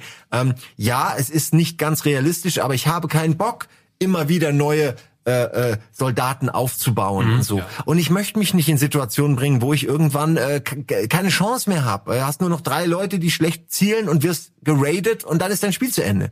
So, das, also ja, das macht Spaß, wenn man es, aber ich habe das auch schon zehnmal gehabt, aber ich möchte es kein elftes Mal. Ähm, ja, aber du verstehst, es, was ich meine. Es, es, es ist eine, das typische Let's Play-Problem. Es hat eine Crowd, die ist sehr energisch daran interessiert, dass man intelligent spielt und nicht nach emotionaler Verfassung. Und deswegen ist es kein Spiel, was ich hier auf dem Sender spiele, was ich aber eigentlich gerne zu Hause spielen. Ja, das ist ey, absolut verständlich. Es gibt manche Sachen bei den Souls, du hast den Vergleich mit Souls gemacht. Manche äh, Leute sind dann eben zu sehr investiert, dass sie eben, wenn du es Let's Playen willst, ich habe auch wenig Bock. Also ich musste mir auch bei Demon's Souls überlegen, ob ich das Let's Playen will oder nicht, weil ich wusste, dass da viel wieder zurückkommt, weil du eben so eine picky Gemeinde hast. Und die ist ja auch zu Recht, die gucken sich wahrscheinlich ihre Soul-Streamer oder ihre XCOM-Streamer an, die alles genau perfekt machen und dann wirkst du wie natürlich ein Fremdkörper da. Als Zuschauer irritiert es dich auch, wenn du dich so gut auskennst, natürlich. Ja. Ja, äh, und, und da kommst du ja auf keinen grünen Zweig als Zocker, als auch als Zuschauer. Und deshalb absolut verständlich, wenn du es dann nicht on-air spielen möchtest, mhm. da würde ich auch drauf verzichten. Aber ich hate das Spiel nicht, im Gegenteil. Ich finde ich feiere es echt sehr. Und äh, eigentlich muss ich den zweiten auch endlich mal weiterspielen. Ja, gibt's auch schöne Add-ons mittlerweile dazu. Also die Story geht immer weiter und weiter und weiter und sieht auch ziemlich cool aus auf den neuen Konsolen. Zweite Teil spielt mehrere Jahre nachher, oder? Ja. Äh, ja, und ich mochte auch, dass man eben in zwei, dass du in zwei dieses UFO gekapert hast, mit dem du rumfliegst. Ja, das, das, ist einfach eine deine, geile Veränderung. Dass deine, der, deine der Hauptstation ist das UFO, das du nach und nach aufbaust. Ja, okay. ich habe nur den ersten Teil gespielt und als ich den zweiten Teil gesehen habe vom Trailer, dachte ich so, was ist denn hier passiert? Weil ich habe das Add-on dazu nicht gespielt vom mhm. ersten Teil und ich glaube, da ist ja irgendwas passiert. Da wird viel erklärt, ja. Ja, okay, weil im ersten dachte ich so, ja, hast du deine Untergrundbasis, baust ja alles aus und im zweiten ist ja alles so futuristisch, mhm. da ist ja auch deine Nahkämpfer und wie ihr jetzt gesagt habt, anscheinend hat man ein Raumschiff. Ja, du du äh, kaper, du kaperst ja. eins und dann ist das okay. deine Base. Das ist aber wie gesagt oh. schön gelöst. Also okay. es ist halt mega interessant, äh, wie sich die Reihe entwickelt. Nicht immer, finde ich, nicht immer zum allerbesten, aber mhm sie bleibt sich treu. Ich bin auf den neuen Teil auch gespannt. Was? Also ich finde, man kann aus dem Universum auch richtig viel machen. Wenn ich kurz noch eine Sache sagen darf, ja. dann bin ich mit dem Ding durch. Warum mir die Reihe so so wichtig ist. Ich äh, war ja schon immer eine Leseratte und damals XCOM habe ich mir gekauft, äh, weil auf dem Cover für den PC war so ein da war so ein echt geil gemaltes, gemaltes Alien mit so komischen Riesenaugen und dann war es aber ganz dünn wie so ein Pflanzenwesen, hatte noch eine Waffe in der Hand. Das ist äh, nicht mal nicht mal ein Monster, was glaube ich in dem Spiel wirklich vorkommt. Das war irgendein Artwork für die erste Boxart, warum mhm. auch immer. Mhm. Und das hat mich mega, so hat mich mega angemacht und dann habe ich das Spiel gekauft und dann habe ich in der Fahrt nach Hause habe ich die Box aufgemacht und du weißt, wie es war. Früher war überall noch geiler Shit dabei mhm. und dann war da ein, ein kleines Heftchen mit den Aufzeichnungen eines äh, Soldaten der quasi seinen ersten äh, seinen ersten Einsatz hat in diesen Transportern, wo du dann äh, im Einsatzgebiet ab und du weißt, die Hälfte werden abgeschossen, die Hälfte der Leute überleben nicht. Wer weiß, ob das so ein bisschen wie Normandie, so dieses Gefühl, ne? Aber du bist ja auch wie in der Normandie in diesen Boxen, die dann landen, ne? Und es wurde dir suggeriert, es ist mega gefährlich, du bist, ne, du bist Wegwerfware, vielleicht bald tot. Und er hat das, dieses Gefühl in diesem, in diesem Text äh, aus seiner Sicht, das wurde so gut beschrieben, dass das bis heute mein, mein, meine Vorstellung, wie XCOM funktioniert, geprägt hat, weil das irgendwie dieses Gefühl ist für mich irgendwie schon immer dann XCOM gewesen. So, Mann, es, es geht um alles, Mann. Wir sind hier underpowered, wir haben schlechte Waffen. Die Aliens sind schon da, sie wissen, dass wir kommen und wir sind nur fünf, sechs mittelgut ausgebildete Rekruten, mhm. schlecht unterfinanziert gegen overpowered Aliens. Dieses Gefühl. Und du schaffst es trotzdem. Und dann erbeutest du deren Kram und, und holst ihn, also sorgst dafür, dass der äh, untersucht wird und kannst ihn plötzlich nachbauen. Und das ist aber, das wird für immer, das muss in jedem XCOM sein, damit es was bringt. Diese Sache, dieses sich weiterentwickeln mhm. durch den Feind, durch das, durch einen übermächtigen Feind, den man erledigt. Ist ja auch bei Demon's Souls auch so. Du erlegst den großen Gegner und dann kriegst du durch den irgendwas und kannst wiederum dein Schwert äh, verbessern oder beziehungsweise kriegst ein neues Schwert. Ne? Also es ist, ich höre ja auf. Aber ich wollte diese Geschichte, die hat mich so geprägt. Es ist ja fast so wünsch, dass du mal die Zeit findest, mal wieder für dich Sachen zu spielen. Ich ne? würde gerne mal das alte XCOM nochmal spielen. Ich weiß, dass ich, das glaubt mir bis heute keiner, aber ich habe damals XCOM äh, 2, das den Unterwasserteil, habe ich an einem Wochenende auf einer LAN-Party komplett durchgespielt, mhm. in einer absurden Geschwindigkeit. Das würde ich heute nicht mehr können. Ich muss irgendwie, irgendwas muss ich damals richtig gemacht haben. Äh, und ja, und es war ja am Ende auch so Lovecraft Cthulhu und so. Es gab dann auch so ein, so ein, so ein Tentakelmonster, den sie, der so ein Gott, den man bekämpft hat. Es war halt alles so, so hattest, geiler Shit einfach. Hattest du die ersten noch Playstation oder PC gespielt, die 90er Sachen? Ähm, beides. Also Weil ich habe beides. Also ich habe erst auf dem PC gespielt und da war es auch geil und dann mhm. habe ich aber tatsächlich aus irgendeinem Grund auf der Playstation auch nochmal gespielt, obwohl es da so lange geladen hat. Es, ist, es, sind nicht nur, so es sind nicht nur die Ladezeiten, es sind die Denkzeiten eben. Ne? Also ja. ich habe es auf dem Amiga gespielt, Stimmt weil schon. ein Kumpel, der hat es auf der Playstation gar nicht mir die Amiga-Version geholt, die noch längere Ladezeiten und Denkzeiten hatte. Gar nicht. Ähm, gerade wenn du später bei komplizierten Kämpfen warst, hat sie vier, fünf Minuten einfach dann, als ob die abgestürzt ist und dann den Zug gemacht. Ne? Das, geht, das natürlich geht natürlich nicht. In so einem Fall, äh, da kann man natürlich nicht einfach laden und neu spielen. Da musst du dann mit den Ergebnissen leben. einfach eine ganze Memory Card für ein Safe, glaube ich, ist auch. Oh ja, man, die ganze Card weggelutscht. Ey, für einen Safe.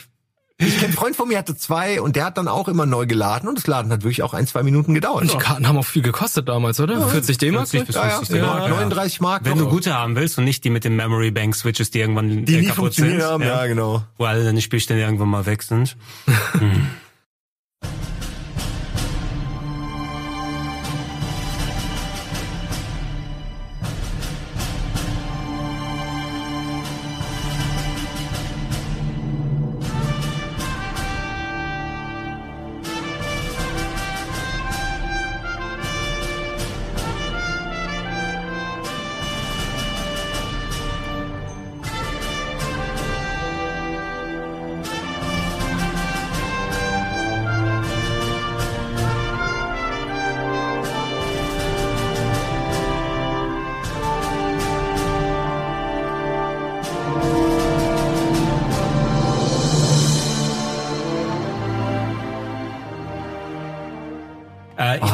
Paar Handvoll Worte noch zu Valkyria Chronicles verlieren. Ist mittlerweile remaked worden, äh, remake remastered auf dem PC rausgekommen. Sehr mittlerweile, glaube ich, oder? Die, ja, äh, also das war einer der tatsächlich verlorenen Titel damals, weil für mich eines der besten Strategiespiele, die rausgekommen sind auf der PS3 exklusiv. In Deutschland hatte der Fabian Döhler mir damals auch gesagt, das ist ein Titel, der mega untergegangen ist. Allgemein weltweit, weil nicht so viele Leute darauf abgefahren sind. Ich glaube, der Verkauf, die Verkaufszahlen waren hier knapp im vierstelligen Bereich, ne? also was Exemplare anging für so einen guten Titel. Und ähm, ja, eine Mischung aus Echtzeit und rundenbasierter Strategie, also rundenbasierte Strategie mit Echtzeitelementen, dieses fiktive, alternative deutsch-holländische Setting mit den Panzern ja, aus dem Weltkrieg, Ersten ne? Weltkrieg, ja, mit vor allem auch sehr schönen Charakteren, die drin sind, plus äh, tatsächlich auch mal eine Love Story, die funktioniert, das in Videospielen ja eh sehr selten ist, aber so der Hauptcharakter Welkin und Alicia, die dann quasi über die Irrungen des Krieges zusammenkommen und wie sich die Geschichte weiterentwickelt, tatsächlich nachvollziehbar von den Charakteren her aufgebaut und allgemein war es ein Spiel, was mich richtig weggeflasht hat damals durch den Stil, durch die Spielbarkeit. Ich bin sehr froh, dass es mittlerweile ein Publikum gefunden hat und auch auf dem PC, weil es ein perfektes PC-Spiel als äh, runden Echtzeitstrategie-Game ist, ähm, das auf Steam sehr gut funktioniert hat. Leider die Nachfolger jetzt, weil Valkyria Chronicles 4 rausgekommen, weil die anderen waren Spin-offs auf PSP und da gab es dieses ähm, Action-Adventure-Ding, was komplett beschissen war. Ah, das wie Dynasty Warrior war, ne? also äh, es hat sich ungefähr so angefühlt, aber es war wirklich mega scheiße. Ähm, vier habe ich noch nicht so richtig angehen können. Das hat sich leider, glaube ich, auch nicht so gut verkauft. Aber ähm, der erste Teil war für mich damals noch so ein richtiger Magic Moment. Und ähm, das ist ein Ding, was ich jedem Strategie-Interessierten, wenn er ein bisschen diesen Anime-Stil, aber nicht zu sehr Anime, weil du hast eben immer noch dann diesen doch schön netten Zeichenstil drüber und diese Atmo, die du normalerweise nicht typischerweise sind nicht nur großbusige Frauen. Es gibt ein paar, aber nicht alle. ja, die eine. Es ist ein Anime-Spiel. Es ist nein. äh, du, du musst es sehen, bei den späteren Spielen, die rausgekommen sind, diesem Spin-off, was wir erwähnt haben, ich glaube Revolution hieß es, da sieht man, es hatte nicht mal ansatzweise das Budget des ersten Teiles und da wurden einfach nur neue Charakterdesigner gemacht, die wackelnde Titten reingepackt haben. Das fand ich alles sehr gegenwirkend gegenüber der Stimmung, die drin ist. Und äh, ja, wenn ihr fünf Euro übrig habt, so viel kostet meist der erste Teil auf dem PC. Mir müsst die PS3-Version nicht, nicht nochmal geben, aber es ist ein Strategietitel, den man sich auf jeden Fall mal gönnen sollte. No? Ähm, wenn ich da jetzt rein will. Disgaea-Spiele gab's dafür, da gibt's, ja, machen wir irgendwann mal in Ruhe über Disgaea, will ich auch jetzt Ja, ihr könnt euch ja gerne auch wirklich nochmal über die ganzen anderen Sachen an einem anderen Ja, ja, Tag. wir kommen wir wahrscheinlich heute gar nicht durch. Genau, oder? also klar, so wir, wir werden mal noch mal ein paar Strategiespiele sprechen und äh, über Adventure Bruce. haben wir eh zum größten größten Teil auch gesprochen, Simon. Wir hatten ja noch mal unseren ähm, ähm, filmischen, äh, was war das, filmische Games Podcast, wo wir über Heavy Rain und die anderen Sachen gesprochen Ja, haben. Wir Heavy Rain Beyond Two Souls sehe ich noch hier. Müssen wir vielleicht nicht zwingend drüber reden. Genau. Ähm, aber Aber gibt Endwar schon hast noch du noch mal erwähnt. Äh, bei Strategiesachen habe ich hier noch mal reingetan. Ja. Das, das Spiel, woran ich mich erinnere, wo ich ganz geflasht war, hinten bei Ubisoft auf der Gamescom, wo die einen großen Fernseher flach hingelegt haben, wo du das Spiel mit Touchscreen spielen konntest. So wie es eigentlich, wie man es eigentlich spielen müsste. Der Taktiktisch. Genau, der Taktisch. Ist schon geil. Das war echt toll. Äh, Also das Spiel selbst war am Ende, es ist so ein bisschen, also es ist nicht ein bisschen, es ist total untergegangen.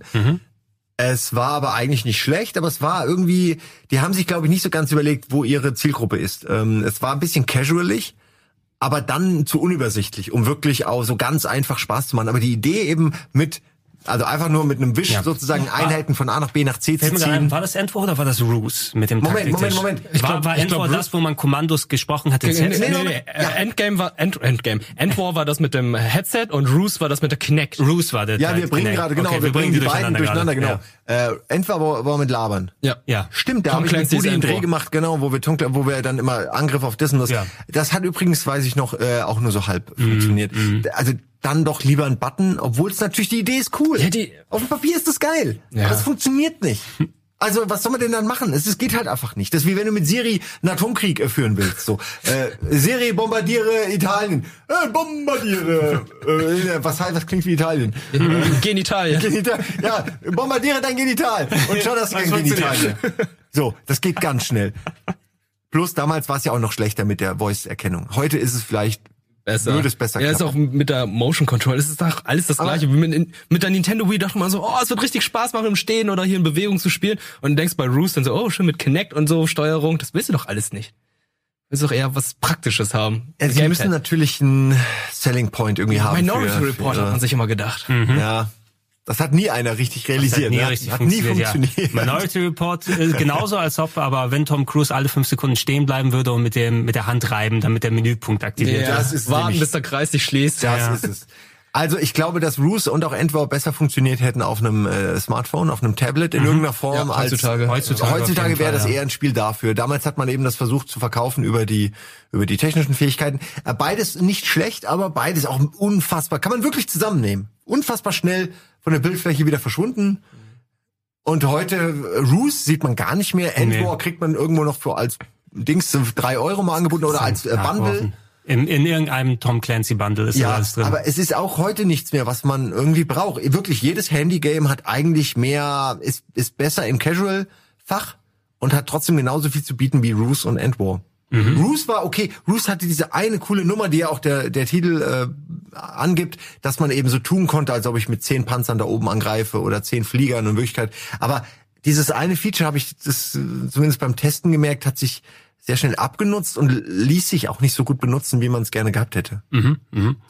Lass uns mal über zwei Fortsetzungen noch sprechen, die ein bisschen unterschiedlich ausgelegt wurden, denn ähm, du, Simon, hast ja sehr viel deiner Strategie, ah. Strategiezeit zu der Zeit natürlich mit Halo Wars verbracht. Auf der PlayStation 3 hattest du natürlich kein Halo Wars, ja. aber im Speziellen, wo viele Leute noch mal richtig ähm, das erste Mal Strategie in der Form auf der Konsole gespielt haben, was eigentlich eher für PC-Games gedacht hat, Civilization Revolution, was einfach mal alles so ein bisschen simplifiziert hat von den Eingaben her, aber eben ähm, das auch konsolengerecht gemacht, weil das ist das Problem, wie willst du so ein Interface was du normalerweise mit einer Maus und richtig Point-and-Click vernünftig machen kannst, auf dem Controller umsetzen, ohne irgendwelche Submenüs und äh, mhm. äh, halt die Taste gedrückt und mach mit der R-Taste noch ein extra Menü auf.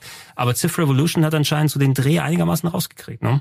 Ich habe auch sehr viel Gutes davon gehört. Äh, ich habe es auch kurz gespielt. Ich war aber nie der so in Civ nie so drin, mhm. aber ich weiß, dass Wolf das über Jahre gespielt Wolf hat über Jahre gespielt, Nils ja. hat es über Jahre gespielt. Alle feiern das. Das ist natürlich eine reduzierte Version vom Civ, aber mhm. finde ich nicht äh, deswegen nicht schlechter. Einfach ein bisschen nee. was anderes. Ne? Auch leicht ein anderer Comic-Stil eben. Genau. Also man muss sich, also es, es hat nicht ersetzt die Spiele. Die PC-Games sind natürlich weitergegangen, aber es war sehr schön, dass es zumindest nochmal dieses Outlet geboten hat. Und ähm, ich weiß nicht mehr, wie sie auf Konsole vernünftig umgesetzt waren, aber du hast damals ja auch sehr viel zu Alarmstufe Rot 3 gemacht, ne? was zu der Ära ja, rausgekommen ist. Jetzt ist gerade, ich weiß natürlich, natürlich ist Kane wahrscheinlich wieder da, also Kane. Kane, nein, Alarmstufe Rot 3, das waren die Russen, Mit die Amerikaner, die Alli Alliierten ja, und ja. diesmal auch die Japaner. Aber war das sicher, waren das, also Tiberium nee. Wars war das mit Kane. Ja, ja, nein, Entschuldigung, ja, also na, du hast recht und ich habe mich gerade, äh, habe gerade Scheiße erzählt. Aber ist das nicht irgendwann auch zusammengewachsen? Ich bild mir das gerade nur nein, ein. Nein, die Welt ne? ist nicht zusammengewachsen. Also die so zeitreisemäßig, weil das war ja durch. Zwei, nee, du hast recht, das war Alarmstufe Rot. Genau, die haben zwei verschiedene Universen und bei Alarmstufe Rot 3 war es halt so, im ersten Teil war es ja Reinstein reist in die Vergangenheit, tötet Hitler, ähm, Sowjetunion ja, wird groß, Russland stark und genau, greift Russland an wird stark und, und greift an. Ja. Im zweiten Teil war es halt so, ähm, die Russen greifen die Amerikaner an. Und im dritten Teil war es halt so, die Russen haben die Zeitmaschine nachgebaut, sind in die Vergangenheit gereist und haben Einstein getötet, wodurch dann die Atombombe nicht gebaut wurde, der, Atom, äh, äh, der Atomschlag in Japan nicht stattfand und Japan dadurch dann ganz groß wurde, weshalb es dann drei Fraktionen gab. Es gab dann die Alliierten, die Westalliierten, die Sowjetunion und das Reich der aufgehenden ja, Sonne mit ihren Max. Auch, genau, und war da nicht auch einer der Hauptcharaktere ähm, aus Star Trek Zulu? Äh, ja, genau, der war der Kaiser. Mhm. Ja, genau, Zulu war, der, der Kaiser. Kaiser. Und äh, also, J.K. Simmons war der Präsident der Vereinigten Staaten. Wer war Alter, J.K. Simmons, du hast recht. J.K. Simmons. Wie krass. Äh, danach war dann Hasselhoff der Präsident der Vereinigten Staaten. Ja, ganz am Ende. Ja, ja, ja, ja, ja. Jetzt erinnere ich mich doch sehr. Ric Flair war ein amerikanischer General mhm. Und da gab es noch eine MMA-Kämpferin. Ja, aber da siehst du schon, also da haben sie versucht, das Ganze einfach aufzumöbeln und ein bisschen Ey, lustiger zu schon, gestalten. Das war, ja, bei, bei Tiberium Wars war es halt so, dass du, ähm, hier, wie ist er nochmal? Ähm, der Freund von Han Solo. Wie ist er nochmal? Der Freund, von, von Han Solo. Ja, aus Star Wars. Äh, Billy Chewbacca? D. Ah, nee, Billy, D. Billy D. Williams. Billy D. Williams war du halt meinst, halt. Äh, Lando Calrissian. Lando Calrissian, ah. genau. War auch als Schauspieler dabei. Ja, ja. Äh, genau. Hier, Iron der Typ, der Sprecher von Ironside? Sam Fisher, Michael Ironside. Ironside? Michael, Michael Ironside. Ironside war auch als General dabei von. Krass, dass du das weißt. Ich habe ich hab Command Conquer damals richtig konsumiert. Das war halt du, also, äh, eine meiner Lieblingsserien. Mir tut's jetzt richtig, mir tut's fast weh, dass ich äh, das so falsch äh, wiedergegeben habe, weil natürlich, ähm, ich habe die ja auch äh, alle gespielt. Natürlich gibt's diese zwei Universen, das Alarmstufe-Rot-Universum mhm. das Tiberium, was das eine ist das futuristische Universum, wo es dann eben auch Tiberium gibt und das andere, bei ja. gibt's ja bis zum Ende, glaube ich, auch nur die äh, nur Diamanten und Gold und so. Genau, also keine, das ist halt so der das Tiberium das, so kalte ja Kriegssetting halt. Genau. Ja, und ähm, ich glaube, im Tiberium Wars war es halt so, dass sie auf der Konsole zum ersten Mal dann die Webcam-Features auf der Xbox 360 hatten. Das halt, die Spieler konnten sich dann gegenseitig sehen. Und bei der PS3-Fassung und Xbox-Fassung von Alarmstufe Rot 3 war eigentlich jetzt nichts Besonderes mit bei, außer dass sie halt ähm, nicht halt diese Leiste hatten, wie die Bauleiste wie auf dem PC, die rechts war, sondern die hatten so ein Radialmenü, wodurch man alles genau. bauen konnte. Das mhm. war es dann eigentlich auch. Ja, da war ich aber auch, also ich weiß nicht, ich finde, sie haben es ganz gut versucht, damals umzusetzen für den Controller. Absolut. Besser als es vorher. Ich weiß noch, weil wir haben damals ein Special gemacht, so ein kleines über bei, bei Game One, über genau diese Übersetzung ne, von einer Maus-Tastatursteuerung mit Shortcuts und Co. und Micromanagement zu einem Controller. Und das haben sie, glaube ich, damals ganz gut umgesetzt. Ich weiß nicht, wie es heute noch wäre, ob man da heute besser ist. Aber generell ist natürlich Strategie äh, auf der Konsole ist immer ein furchtbares Problem. Das kannst du nicht machen. Eigentlich, ja, wenn es nicht so gemacht ist wie Endwar oder Ruse, kann man eigentlich fast immer nur einen PC empfehlen. Also ja, PC ist Also wenn eindeutig es besser für Command Echtzeitstrategie ist, Conquer, meine ja. ich jetzt. Ja, Ja, sie immer- Strategie geht immer. Sie haben sie haben es immerhin versucht, da nochmal umzusetzen und verschiedene Optionen Ja, sie wären ja auch verrückt gewesen, das nicht zu versuchen. Und äh, ich meine, es ist ein äh, großes Franchise, es ist sehr beliebt. Diese ganzen Videosequenzen äh, haben immer einen gewissen Charme und äh, auch damals hat das Bock gemacht. Ich meine, aber man hat ja gesehen, sie haben es versucht, auch mit den Figuren, die sie dafür holen, Ey, das war David Hasselhoff mega cool. einen gewissen Bass zu Die erzeugen. ganze Zeit die Werbung zu Ric Flair, wie er die ganze Zeit gegen einen Bären, einen Typen Bärenkostüm gekämpft hat, weil es immer so Ric Flair versus Bear. I wrote the book on tank tactics, boy. Pay attention, because you're about to learn what it takes to be a real commander. Und es war mega lustig. Blöd ist halt einfach nur, es ist EA. EA haut dann irgendwie alle ein, zwei Jahre dann halt ein neues Command Conquer raus. Die versuchen irgendwie dann äh, Anschluss zu finden, was gerade modern ist und haben mit äh, Tiberian Twilight, dem letzten Command Conquer Spiel, was damals erschienen ist, halt irgendwie nicht mehr so ein klassisches Command Conquer gemacht, sondern es war dann eher so eine Art MOBA beziehungsweise halt so ein Domination-Modus, wo du halt so eine ja. so eine fahrende Basis hattest und in dieser Basis halt deine ganzen Truppen ausgebildet hast und Knotenpunkte einnehmen musstest. Das hatte nichts mehr mit klassischen Command Conquer zu tun, nämlich. mit Basen, Basenbau und äh, irgendwie Erntern und Soldatenpumpen aus verschiedenen Fabriken, sondern es war, die hatten es irgendwie so E-Sport-mäßig gemacht, was irgendwie total in die Hose ging. Und seitdem kam kein Es auch, Conquer also, mehr. ist wirklich eine der großen, die große Tragik im, im E-Sport-Bereich. Das ist eigentlich perfekt das Bett gewesen für eine Serie wie Command Conquer, dass sie sich da adaptieren, anpassen kann, wenn es passt, oder mit dem Grundgameplay zumindest. Das hätte genauso gut das ähm, League of Legends von heute sein können, ne? Wenn, Hätte, also von, hätte. von der, von der Sie Beliebtheit. Aber glaub sie haben den nie- falschen Weg genommen. Ja, sie haben es nie, vielleicht nie ernst genug genommen, was so diese E-Sport oder auch die Die hatten die Balance äh, zwischen allem angeht. Die hatten es recht ernst genommen, aber das Problem ist halt, es ist halt wie mit den Call of Duty Teilen. Es kommt jedes Jahr oder alle zwei Jahre neues. Das heißt, sie supporten das aktuelle Spiel immer zu- nur zu diesem Zeitpunkt, dann ist es tot und alle müssen sich dann auf das neue Spiel um, äh, um überlegen, im Gegensatz zu einem StarCraft, was dann irgendwie zum Beispiel zehn Jahre lang dann unterstützt wird oder einfach nach und nach dann immer neue Sachen dazukommen und nicht hier irgendwie, äh, das ist ein komplett neues Spiel, das ihr, worauf ihr euch jetzt umstellen müsst. Ich habe das Gefühl, dass auch immer ein großes Problem war, dass die Sammler ähm, leider nie smart waren. Also dass sie immer ein Schwachpunkt der ganzen Reihe waren, vor allem im Multiplayer-Modus, weil man die so schwer äh, beschützen konnte. das also weil es schwer möglich war, die wirklich sinn sinnvoll zu beschützen. Klar konntest du patrouillieren, klar konntest du äh, beschützen äh, machen als Befehl, aber es war irgendwie immer der immer der Schwachpunkt, dass die so dumm waren, dass die teilweise einfach beim Gegner ins Feld gefahren sind, selbst beim allerletzten noch äh, und da dann gesammelt haben und natürlich beschossen wurden. Und teilweise hast du deine hast du deine Sammler verloren und hast es nicht mitgekriegt. Und klar dafür gibt's dann Das- auch Angaben und so. Trotzdem war's Das hatten sie dann auch irgendwann behoben bei Alarmstufe Rot 3, aber Ja, das war war das schon mega dumm, weil sie hatten dann halt, hier ist das Erzfeld, das war halt so eine Fabrik. Und daneben hast du dann halt deine Sammlerfabrik gemacht und dann ist dein Fahrzeug die ganze Zeit hin und her gefahren. Mehr hat es dann nicht gemacht. Es ist dann nicht mehr da auf dem Feld herumgefahren und hat dann Sachen eingesammelt, sondern der Wagen ist dann die ganze Zeit hin und her gefahren und hat dann Erz eingesammelt, weshalb dann auch nahezu nichts mehr passieren konnte. Hast einfach Wände hochgezogen und das war's dann auch. Also Ja, ähm, aber das ist ja wirklich, ich, kann mich da gar nicht mehr dran erinnern, aber es ist ja wirklich nichts halbes, nichts ganzes. Nichts ne? Halbes, ist nichts dann Ganzes. wirklich, aber es war, ich weiß noch, dass das jedes Alarmstufenrot immer ein Problem war. Ja, nee, Diese Sam fast vor allem Multiplayer-Modus. Command- Weshalb das meiner Ansicht nach nie so wirklich durchgeschlagen ist, weil sie das nie gelöst haben. Die Ressourcensammlung ist bei StarCraft zum Beispiel komplett anders gelöst.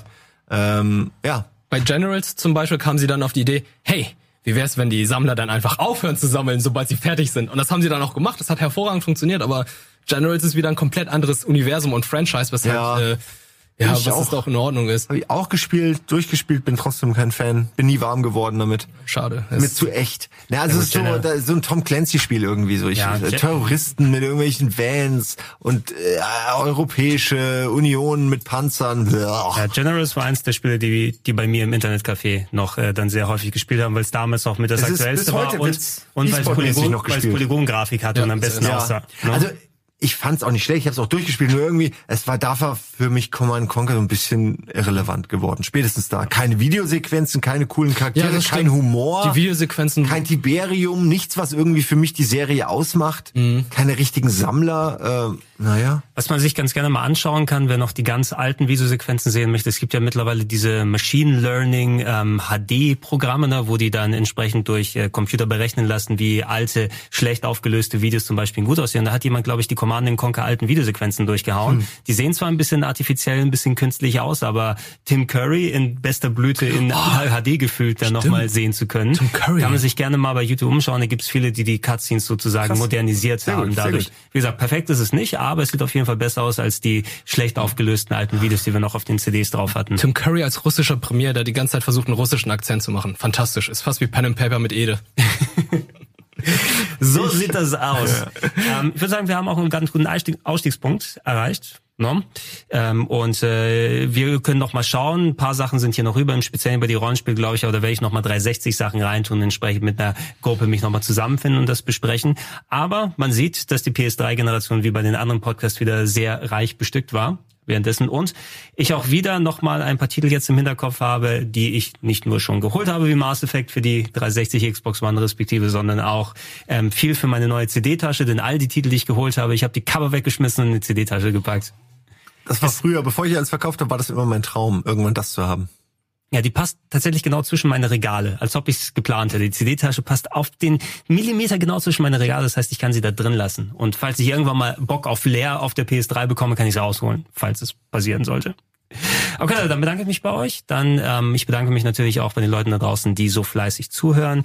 Ihr könnt gerne weitere Podcasts natürlich hier immer schön in den Feeds finden. Alternativ schaut euch gerne auf plauschangriff.de um. Da ist nochmal alles inklusive der Classics nach und nach gesammelt. Und äh, ja, es geht äh, bunter und äh, bunt. Bunt und locker weiter. Ich hätte gleich bunter und lock weiter gesagt. ohne das R vernünftig ranzupacken. Äh, Im Jahr 2019 werden wir sehen, das was Lustspiel, das fehlt noch. Das Lustspiel. Bei Lock. Lost. War das nicht auch die Zeit? Es stimmt, Lost, Lost, Lost, Lost, steht hier, kam zu dem Zeitpunkt. Äh, steht hier bei Adventure nicht drin, nicht, dass wir es unbedingt brauchen. Ich, ich habe es extra, glaube ich, weggelassen, weil das Lost ja. Adventure war wirklich es mega Lost. Ja, so wie Armee mit zwei. So. ja. Stimmt, darüber ja. darf man, glaube ich, über gewisse Teile reden, über gewisse aber nicht über ja. die meisten. Ne? Ähm, ja, da gibt's noch ein bisschen einiges und es wird auf jeden Fall noch mal was abschließend geben, wo man sich entsprechend äh, gerade über die Rollenspielsachen äh, dann austauschen wird. Wie und wann genau das passiert, werden wir sehen. Ansonsten aber vielen Dank fürs Zuhören und wir verabschieden uns. Tschüss. Tschüss.